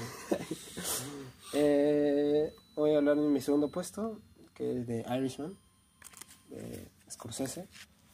Este... eh, Creo que ya sabemos cuál es el puesto número uno ya, ¿no? Sí, sí, ambos creo que ya sabemos cuál va a ser el puesto. Vamos a decirlo como, a- como tú vas a decir ahorita la segunda, ya al final hablamos a los dos de la misma película. Bueno, enfocándome ahorita en mi puesto 2, este. de Irishman. Una. Como escuchaba ahí. Bueno, lo siento, me baso demasiado en lo que. Me nutro bastante de, otra, de otros podcasts, de otros videos. Por eso digo como digo ahí. Este, creo que se puede hacer una trilogía, este, de Scorsese, ¿no? Una trilogía que empieza con Goodfellas, sigue con Casino Y la y termina con The Irishman. Goodfellas, creo, los inicios, la juventud, Casino, la madurez, adultez y Irishman, la vejez. Creo que esos son los tres Solo que ahí entra Pacino. Claro, pero creo que yo que eso, esa venía a ser la trilogía de este, la trilogía de este, de Scorsese de la mafia, la trilogía de la mafia, tranquilamente, se lo puede llamar. Este, yo rescato bastante, eh, yo creo que a partir de la muerte de uno de los personajes, que es uno de los más importantes, este, creo que la película, si venía teniendo una un muy buen nivel, se, se dispara, se dispara para arriba con todo. Creo que habla de, de un, de un cierre, de un cierre de época, este, de, de un cierre generacional, este, como dijo Bob Dylan, the time are changing, the, the- the time they are changing. Este, creo que es este, como tú dijiste, bueno, resaltar lo que tú dijiste, eso es lo malo de que me hayas dicho antes que yo, este, las actuaciones, ¿no? Para mí, el más destacado, sinceramente, es Joe Pesci. Ya te dijo, ya te digo, la escena, este, cuando está, no puede masticar el pan cuando está tan viejo, o sea, a mí, no lo siento, a mí me tocó bastante, lo- dije, o sea, este hombre que fue uno, de los- o sea, el más poderoso del mundo de es como que no puede hacer algo tan básico como comer, por ejemplo. Creo que habla mucho de eso, de, de este, del legado, de hablar del legado ¿no? de, Claro. una, de una persona. Este, y, y bien es cierto, y, ah, tal vez sea cierto o no, porque ha habido también esta, esta discusión de que si es verdad o no lo que ha contado este pata, porque algunos dicen, claro, la policía dice, no, es mentira todo lo que, ha- De que muerte dijo". Jimmy Hoffa es hasta ahora un misterio. No sabe quién lo mató, no Bueno, apareció. no se sabe si murió realmente. Es que, es que pasa que también la, la, la industria cinematográfica aprovechó ese suceso y creó varias historias, ¿no? La de Hoffa, de Danny DeVito, donde Nixon no sé Jimmy Hoffa, lo matan. Y a Danny DeVito, que era como que su amigo policía, también lo matan a él. Ya. En esta es Frank Sheeran realmente que lo... que Pero asesina. la de. En Hoffa no aparece un personaje como Frank Sheeran. No. Pues aparece el personaje de, de este Joe Pesci. Sí, ¿no? Sinceramente. Este. Y creo. Y va escalando también, ¿no? O sea, y como ya te digo, en Goodfellas eran lo- lo- los principiantes, ¿no? Los pequeños que están buscando tratar de subir. En Casino ya te empiezan a mostrar lo- los jefes, ¿no? Este, y en The Irishman ya de frente ya estás con los capos, con, con los jefes. Y con los tres, cada, cada en su momento ha hecho la perfección en cine de mafia, ¿no? Claro, y Al Pacino este, con desde su etapa en, de- en El. Padrino hasta, hasta The Irishman. Este, ah, también De Niro con el, con el Padrino, ¿no? El Michael Corleone. No, Vito Corleone.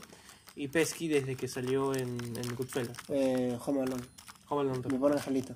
Ah, Home Alone. Sí, siempre no, estuvo- es una- sí, es una sí. mafioso, pues. Siempre estuvo ligado al, al crimen. Sí. Y Home Alone actuaba bien, o sea, nunca me di cuenta hasta que dije, sí, ese es Joe Pesky, ¿no? Justo han salido unos documentales en Netflix, no sé si has visto, la, The Movies That, Way- That Made Us. Este, ahí decían, este, no, escuché, bueno, he escuchado a gente que la ha visto, ujú. este, decir que eh, cuando él actuaba tenían que a cada rato cortar las escenas o grabar las horas porque le salían los insultos al pata.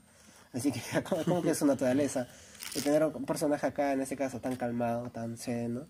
Y bueno, rescatar de la historia también, ¿no? Trata, ya te digo, del legado de un hombre, de la vejez, de la, del paso del tiempo, ¿no? Eh, y también una película autorreferencial a sí mismo. Y la violencia también. Este, claro, escenas que hemos visto en, en, en Scorsese, como la de... Taxi Driver. No, me refiero de te estoy llevando a un lugar, pero no es para darte lo que estás pensando, sino para darte un balazo. que ya me habíamos visto en Goodfellas. Goodfellas. Este, eh, en Casino también, precisamente. Sí. Este, y puede ser este, y creo yo también eh, existe una maestría en, en la dirección, ¿no? la propuesta, eso, eh, la- la- las muertes en escena, cómo construye escena de Scorsese. Y como tú dijiste, que Netflix le haya dado esta libertad, creo yo, Netflix que hace en el cine, yo lo veo desde un lado que le da alas a los directores, ¿no? O sea, tienes directores como Bambach, este, o, o Scorsese, ¿no? Que vienen con propuestas que otras, otras productoras tal vez dudarían o no le den tanta libertad, porque, porque productoras tal vez como Fox, Warner, te dan ya, pero me cambias esto, esto, esto. O, por ejemplo, Scorsese que quería utilizar los mismos actores, pero cambiándoles las caras por digitalmente. Eh, otros se han dicho, no, mejor contratamos otro actor que haga de joven, por ejemplo, ¿no? Y creo que eh, por ese lado como que Netflix hizo, hizo sus apuestas y ahorita está cosechando todo lo que ha hecho y, y probablemente también sigue haciendo lo mismo, ¿no? Dándole a, a otros directores, decirle, ven acá, haces lo que quieras, yo te pago lo que quieras, me haces la película, tu mejor película que puedas hacer y listo. Y creo, y a ver, tu segundo puesto antes de llegar al...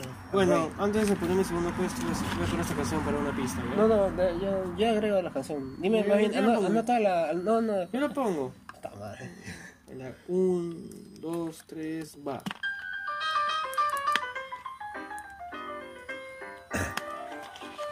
Después si nos tumban, con- si nos tumban por copyright, porque lo voy a tener que subir hasta YouTube porque hace tiempo no subo nada.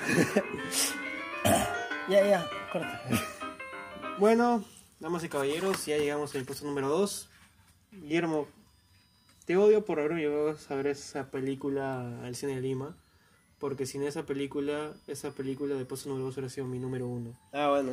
Pero. ¿Me odias por haber No, no te odio, de verdad. Ayuda- Pero me hiciste cambiar parecer y a buena hora y me un- salvaste. Un peliculón gratis. Sí, y me Gratis. salvaste también de, de querer la mediocridad y también en la comercialización, ¿no? Porque yo sé que varios medios dirán que esta película es número uno, pero ya, ya, ya me conocen, pues. Sobre todo mi hermana que sabe que a veces repito los diálogos de la película, ¿no? Para molestarla. Número dos, damas y caballeros, al hombre que le gusta ponernos su sonrisa en su rostro, Joker. Eh, a ver, las fases previas del Joker, lo voy a decir así, ¿no? Travis Bickle, Taxi Driver, y Robert Popkin, King of Comedy. Juntas, ambos personajes, y sale Arthur Fleck, que es un personaje no que no, no, este, que ni siquiera es ficticio y no es real, y que tampoco está en el cómic, en la cual da el origen al príncipe del crimen. Eh, Todd Phillips recibió esa propuesta hace cinco años. Al principio le pareció algo complicado porque a él ya venía a hacer, otro tipo de películas que son comedia, como Sunny Hutch, la trilogía de Hangover, eh, Doble de Parto, con Downey Jr. y Saka Galifianakis. Y la última que para mí fue la mejor película de comedia, la mejor película de drama de 2016, A Dog War, con Miles Teller y Jonah Hill, en la cual tuvo que pesar 60 kilos, tuvo que pesar 90. No, 120. Y para su Joker, ahí había ya tenido a nada más y menos que Martin Scorsese como productor. Al inicio. Al inicio, y Scorsese le dijo... Y al final se terminó con "I- Bradley I Cooper. like- como I like to suggest, you know, to have uh, Leonardo DiCaprio to do the Joker, you know. Think about it, man. You know, uh, me, the guy who created Robert Popkin and... No, o sea, una, una voz más aguda. Y luego, este- Una, una voz más aguda, sí, más, más Y luego, este, Todd, uh, no, I'm not gonna do it, man. So you want to help me or not? Get the fuck away and do the Irishman shit. I'm gonna call Bradley Cooper for the product the film. Y ahí al llamar a Bradley Cooper este y Todd hicieron una selección y Joaquín Phoenix quedó elegido. Algo muy raro, Guillermo.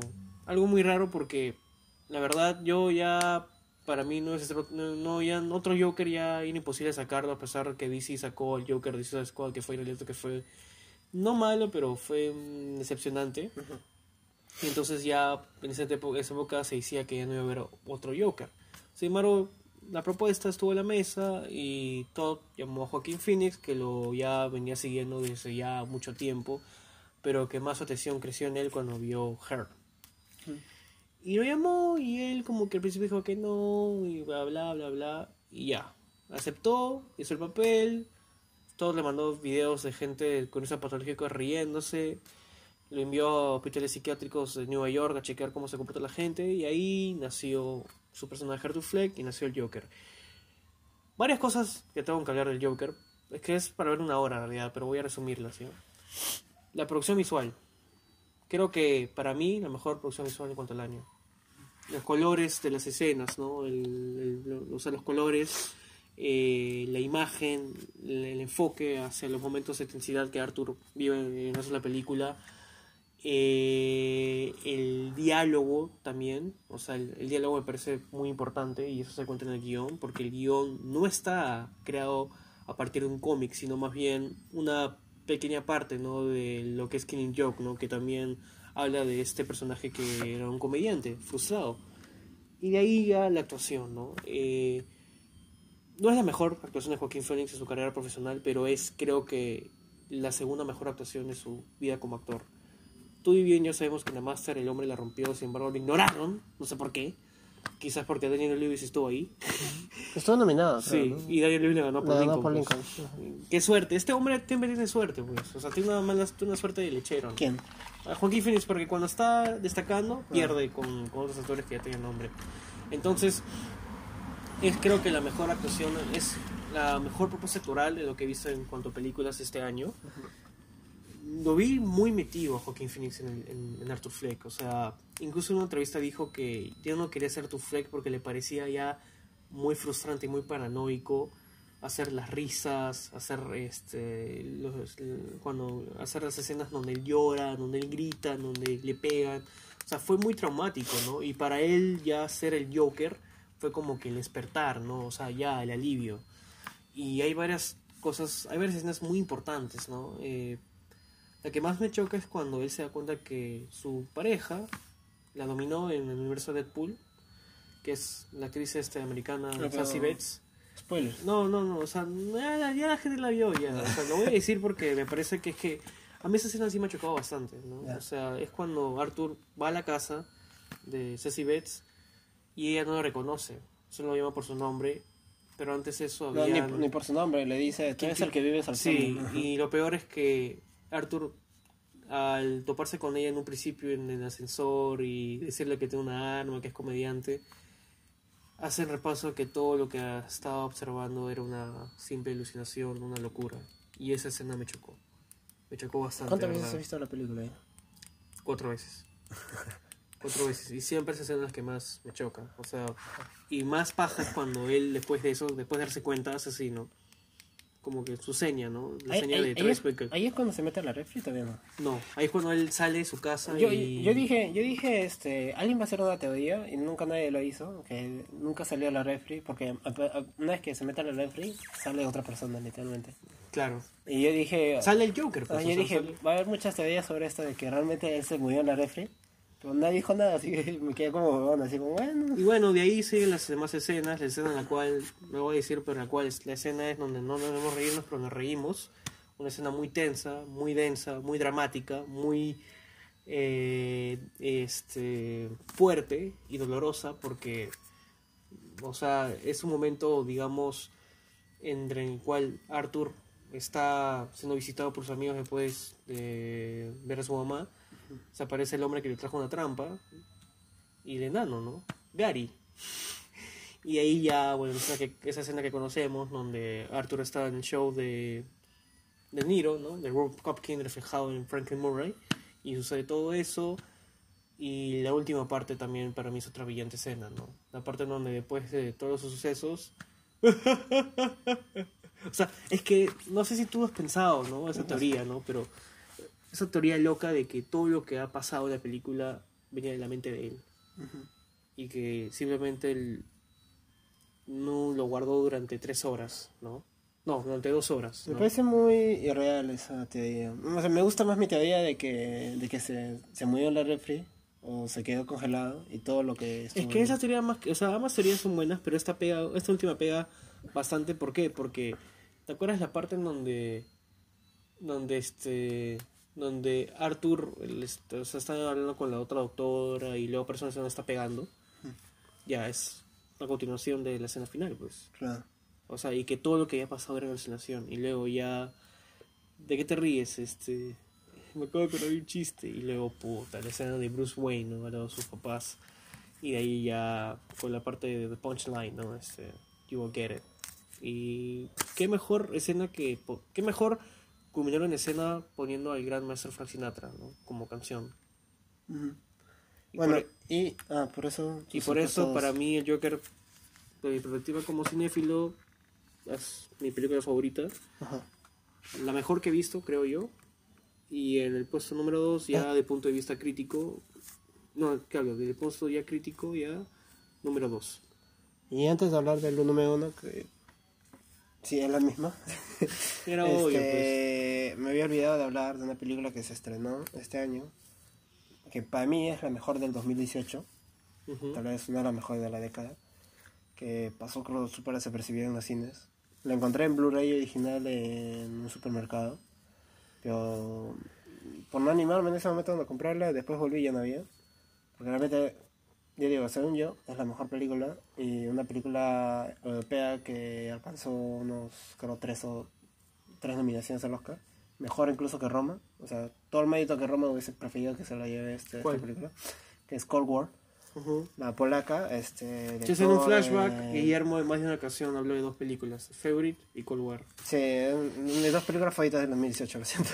Normal, este, eh, me había olvidado de, de, este, de, de recalcarlo al inicio y justamente justo ahorita que me hablabas, este, se me había, me había acordado este, que decirlo porque justamente creo yo, o sea, en nuestro puesto uno también es una película no estadounidense y que cumple también este, estos parámetros de, de, o sea, de, de ya un director conocido, ¿no? Porque por lo menos Power por el Coffee había hecho Ida, que ya se había ganado el Oscar. Este, Bon Joon-ho también. Bueno, ya, es Parasite. Ya, número uno ya podemos decirlo. Sí. Parasite. Parasite. O Parásito. Parásito en español. los. Entonces, entonces, este, Bon Joon-ho también ya había hecho otras películas, que o sea, ya también ya tiene un nombre en Estados Unidos, ya, o sea, ya de haber hecho películas como Oya, o sea, ya, o sea, ya lo conocen. Solo ya. puedo decirles que si Guillermo no hubiera llevado el cine de Lima a ver la película, Parasite no lo hubiera puesto ni siquiera en mi lista. Y tranquilamente yo creo que hubiera estado puesto número uno, ¿no? Como dije anteriormente, pero es que Parasite es una pintura finalizada para que miles de espectadores la observen y sea aplaudida por un periodo largo de 10 minutos. Sí. Y eso fue lo que vimos en el- en- cuando la proyectaron en el festival o sea, después de que la vimos, tú me preguntaste, ¿tú le viste algo mal? Y yo me quedé callado, ¿te acuerdas? Y, y me quedé pensando todo el tiempo diciendo, algo le tengo que decir mal a esta película, porque siempre hay algo mal. Yo, o sea, yo, por lo menos yo no creo en la perfección. Yo no creo que exista una película 10 de 10. A lo mucho No es 9 de 10, de 10. pero esa película es 9.5. Bueno, yo le puse 8.9 porque no, no me atrevo a ponerle 9 porque mi- la única película que yo califico como 9 es Sunset Boulevard, que me parece una de las mejores películas de la historia. Este, en este caso, este, puse, eh, le puse 8.9 y dije yo, ¿qué le puedo encontrar, no? De falla. Actuaciones, están bien todas las actuaciones. Todas. Incluso hasta Eh, podría nombrar al, al hijo como mejor actor, ¿no? No, el papá, sí. Al papá. No, el papá no es el actor pri- primario. No, es que no hay actor principal, todos son los secundarios. Todos son secundarios en realidad. Este, después, este, guion, no. Porque el guion atraviesa muchas capas y las atraviesa muy bien. Muchos géneros. Eh, thriller, comedia, este, terror, muchos y, y todo lo, lo atraviesa bien. Pero sobre todo comedia porque Es una en comedia cambio, negra. En nuestro caso, en nuestro caso, comedia negra, nosotros y los asistentes de las 200 personas, al menos cada cinco minutos nos reíamos. Nos Hasta reíamos, cierta parte, Nos reíamos hasta cierta parte. Toda la primera parte de la película, porque Ja, ja, en ja, y aplausos, hermano. Había una escena donde un mate de risa y la gente aplaudió como Ajá. por cuatro minutos. Y ver, entonces, eh, y para reforzar también la idea de que este, yo creo que este, el, o sea, ya te digo, por ejemplo, guion no está mal, No está está mal. muy bien desarrollado. El, este, después tenemos la dirección, una propuesta muy, muy, muy buena, increíble realmente. Eh, de ahí, ¿qué, podemos, ¿qué más podemos ponerle? Diseño y producción, todo está planeado. Desde la casa, ambas casas, Ambas cómo están hechas, están, todo Los está planeado. contextos, estimados, estimadas. Los objetos, la forma de vestir de los personajes. Eh, de verdad, no sé, no Los encuentro... contextos sociales Ajá. de la clase alta, privilegiada, y la clase baja, sin privilegios, y esos duros contrastes, y cómo es que la sociedad baja termina derrotando a la sociedad alta. Eso Bueno, me pareció brillante. O sea, derrota hasta cierto punto. des- derrota hasta cierto punto, pero cómo es que la baja aprovecha la astucia, la malicia para ganarle a la familia alta, que se dejan llevar por la inocencia, por la No tanta inocencia, más es, creo que es confort, es Con- el... este, confort y- ¿Cómo se llama esta palabra? Es que es, Este, la, mamá, es- la mamá de la familia rica es de contra inocente, o sea, ella... No es inocente, ya es medio... Tonta, pues. Ajá, pero este, el papá también. El papá también es medio huevón. Papá era un huevón, pero Ajá. se reflejaba en su trabajo como el mejor y que por eso Claro, era el, pero... macho, el macho alfa de la casa, ¿no? O Sí, sea, pero el, el que más le toman el pelo. Sí. Porque es, es más fácil, porque en cambio la, la, la- la esposa como que le tiene que dar pruebas, en cambio el otro es como que, uy, mira, encuentro esto, ya saca sus propias conclusiones tal como ellos habían planeado. Es una, una película que habla mucho de la subversión, ¿no? De estas clases bajas contra las altas, si bien es cierto, no vamos a contar el final, porque el final ¿no? Y No te- no te lo ves venir, ¿no realmente. decir algo? realmente es una película muy, este, muy spoileable, no, este, no, Sí. o sea, creo yo que, este, que decir algo, o sea... Le fregamos las películas a todos. Realmente, ajá, ya, con lo que estamos diciendo creo que es Solo necesario. lean la crítica de Rotten Tomatoes, que creo que es la primera película que le pone 99, ¿no? No, no, siempre ponen 100, 99. Pero esa sí creo que la única en 2019 que tiene 99. Casi Ah, no no sé. 100, 99.2 se pusieron. Ah, no sé, no sé. Porque es que yo leí la crítica y le, dan, le tiran flores y maicitos a Boon Joon. Es que realmente no, no hay dónde, no hay de dónde sacarle. O sea, lo mucho de dónde, pucha, este... No hay dónde, men. Surcorea nos O ha enseñado lo que es la dura realidad de la Si el año, si el año pasado, este, nos había dado este... ¿Qué es eso? Eh, ¿Cómo se llama? Espérate, ¿qué pasa? Es que no sé qué es eso. Ah, ese es este, una, tenemos una interrupción de Gabriel Saluda. Hola. Hola. Este, es el, es catnip, es para los gatos. Ay, ay, ay. La droga de los gatos. Este. ¿La nariz o...? Le pones para oler y ya huele nada más. Pero. Este es lo que vino con el rascador, ¿no? Sí. Ella. Rasca un poquito nada más, no lo haces todo. ¿Por qué? Rasca un poquito. Es que, es que no, la otra vez que le di, o fácil nada de buena calidad, este, no le gustó tanto. Este, pero el punto es que lo que pasa Gabriel, es que... el pez, pues, ¿para cuándo? ah? Es muy larga. Cuando mi mamá le dé no deje. Ya, entonces, este, eh, no, lo que pasa es que este, justo desde ayer mi gata está en celo, así que Ah. está, está dando vuelta. Eh, No, no, no viste que que se... el, el otro gato negro se lo venido acá. y- No, esa gatita chiquitita, ¿cómo lo quiero hacer? Ya. Este, Bueno. ya, y bueno, te digo, es una película que le buscas por donde le busques no la vas a encontrar. No. Defectos. Y es este, ya el año pasado Corea del Sur nos había traído este, Burning, que es otra película que me estaba olvidando de mencionar, que para mí también está en el top 5 de mejores películas del mundo, del 2018, ¿Cuál? eh, Burning, que está basada en, en un cuento de Murakami, ambientada en Corea del Sur. Está en Netflix, si puedes, ahorita la ves. También de, del mismo director. No, no, no, no. De otro director, pero también es muy, o sea, muy, muy interesante. Aparece este el pata que hace en The Walking Dead de Glenn, Ah, ya, ya. pero como él es coreano, está hablando coreano. Este, y es una, también una película muy interesante que le se le puede sacar muchas, este, Cosas, en mi opinión, este, es tan buena o mejor incluso como el, el cuento que, sinceramente, me presté el libro de Murakami para la biblioteca de la universidad.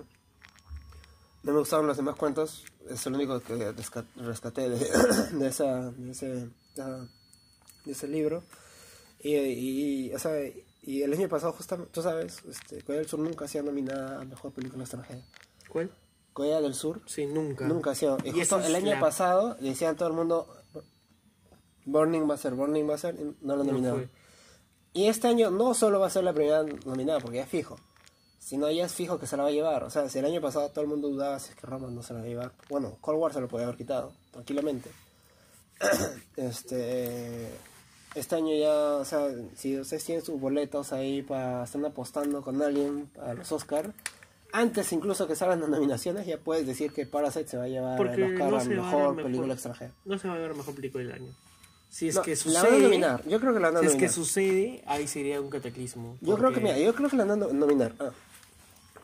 Director, película, guion original, este, película extranjera y este y diseño de producción. Yo creo que esos cinco están. Yo creo que el director se la tiene muy difícil porque los hombres también pesan, ¿no? Es que mira, en el con, contra quién se van a enfrentar? Contra Scorsese, Scorsese, contra Tarantino, Tarantino, contra Todd Phillips.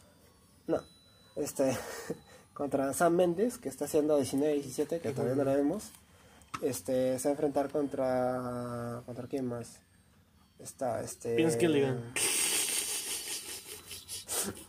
No, No, este no. no, no, no, ni cagando. Este- Ya sería el como ya. Ay, se me olvidó este nombre. Eh... Pero Almodóvar. No creo que lo nomine, pero no. Yo, yo lo nominaría, yo lo nominaría. Porque bueno, el año pasado tenía, tuviste tres directores extranjeros en, en los Oscars, ¿no? O sea, tenías a Spike Lee y a Adam, y Adam McKay como estadounidenses y tenías a Alfonso Cuarón mexicano, Yorgos Lantimos griego, este, Pablo Pawlikowski este, Polaco. eh, polaco, ¿no? Este año ya te digo, cuando ya fijos son este, Scorsese, Tarantino, este, y. Moño Hu. Creo que de esos tres está la A dirección. Robert Eggers también puede entrar. Sinceramente, No, pero ojalá, porque. Yo creo sinceramente que a, a The Lighthouse va a ser uno de los, como dicen en, en Estados Unidos, los Ignoras snuff, snobs. los snuff de, la, de los Oscars. Yo creo, o sea, por cómo van las cosas, o sea, fácil en diseño de producción, fotografía, lo pueden nominar. Pero dirección no creo que alcance, actores, lamentablemente tampoco no creo que La alcance. madre de Pattinson. Pero bueno, creo que. Más bien, este, Parasite creo que va, a- va a ganar el SAG, el sindicato de actores, a mejor elenco. Mejor elenco, ¿eh? Y un elenco que nadie manchaba, salvo el, pap- el papá. papá que yo había trabajado con Moyo Hu, creo. Y Ta- The Taxi Driver. Hay una película de- que se llama Taxi Driver. Y este, y, y creo que ya está este, bueno, la mejor película del año. Nada más que decir.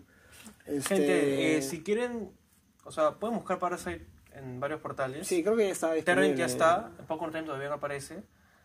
Y si son muy pacientes, esperan hasta febrero que ahí se va a estrenar en todo el ya nacional. ¿Tú ¿no? crees? En solo en Cineplanet, en Cinemark y VK. No sé si se va a Quizás por días, ¿no? ¿Tiene Porque fecha? es una película... ¿ah? ¿Y hay fecha? En febrero, 13 de febrero. Ah, no sé, no sabía. Y nada, disfruten de una película que por primera vez no es una película americana que es la mejor del año, sino una película surcoreana. Así que si uno piensa que la vida en Corea es fácil, se equivocan. No solo el infierno lo encuentran en Corea del Norte, sino también en Surcorea. Bueno, y es una realidad que tranquilamente se puede pegar a- acá, Acá a también. Latinoamérica. Joker y Parasite acá. Sí, Ambos. literalmente. Bueno, este, este, es- este es el último podcast del año. Voy a intentar subirlo antes del 31. Voy a intentar subirlo porque no he subido el de Watchmen, el anterior, a YouTube. O sea, ya está en plataformas como Spotify, pero lo malo es que no lo he promocionado. Ya te toca a ti. Decir, oigan, escuchen. Porque, por ejemplo, Omar, que, que escucha el podcast, no, no sabe, creo que estamos grabando esto. Eh, eh, vamos a intentar hacer nuestras coberturas especiales de, de las premiaciones, tal vez los Globos de Oro, de los Oscar. Así yo me vaya de la casa, no sé, vamos a ver cómo lo hacemos para verlas. El punto es que verlas, comentarlas, porque es el chiste, ¿no? También no sé si cómo íbamos a hacer para hacer los videos de este de las nominaciones, si lo debemos hacer también, no, no sé cómo vamos a hacer. Fácil, no haya plata pedir para el cine el próximo año, pero podríamos hablar de películas antiguas, clásicos, ¿no? Darnos tareas, ¿no? De ver una película. Yo te propongo una, tú me propones una, y vamos así haciendo. No sé cómo vamos a hacer. Y vamos a ver cómo miramos. También el podcast que, o sea, no solo somos dos, también es porque está- estamos en vacaciones, son ediciones especiales, ¿no? Para mantener el hueco lleno. Este, también va a haber otro, otra, otra programación. Eh, si bien es cierto, el, el- el canal de YouTube va, va a cumplir un año. No, no ha alcanzado los objetivos que tenía. Ah, Solo somos solo 50 el- suscriptores nada más. el, el, el objetivo era tener 100, tenemos 25. tenemos el cuarto, un cuarto del objetivo principal. Este, pero bueno, espero que sea un buen año para todos. Espero que ot- otro buen año, otro inicio de década importante para el cine, porque este es creo un buen.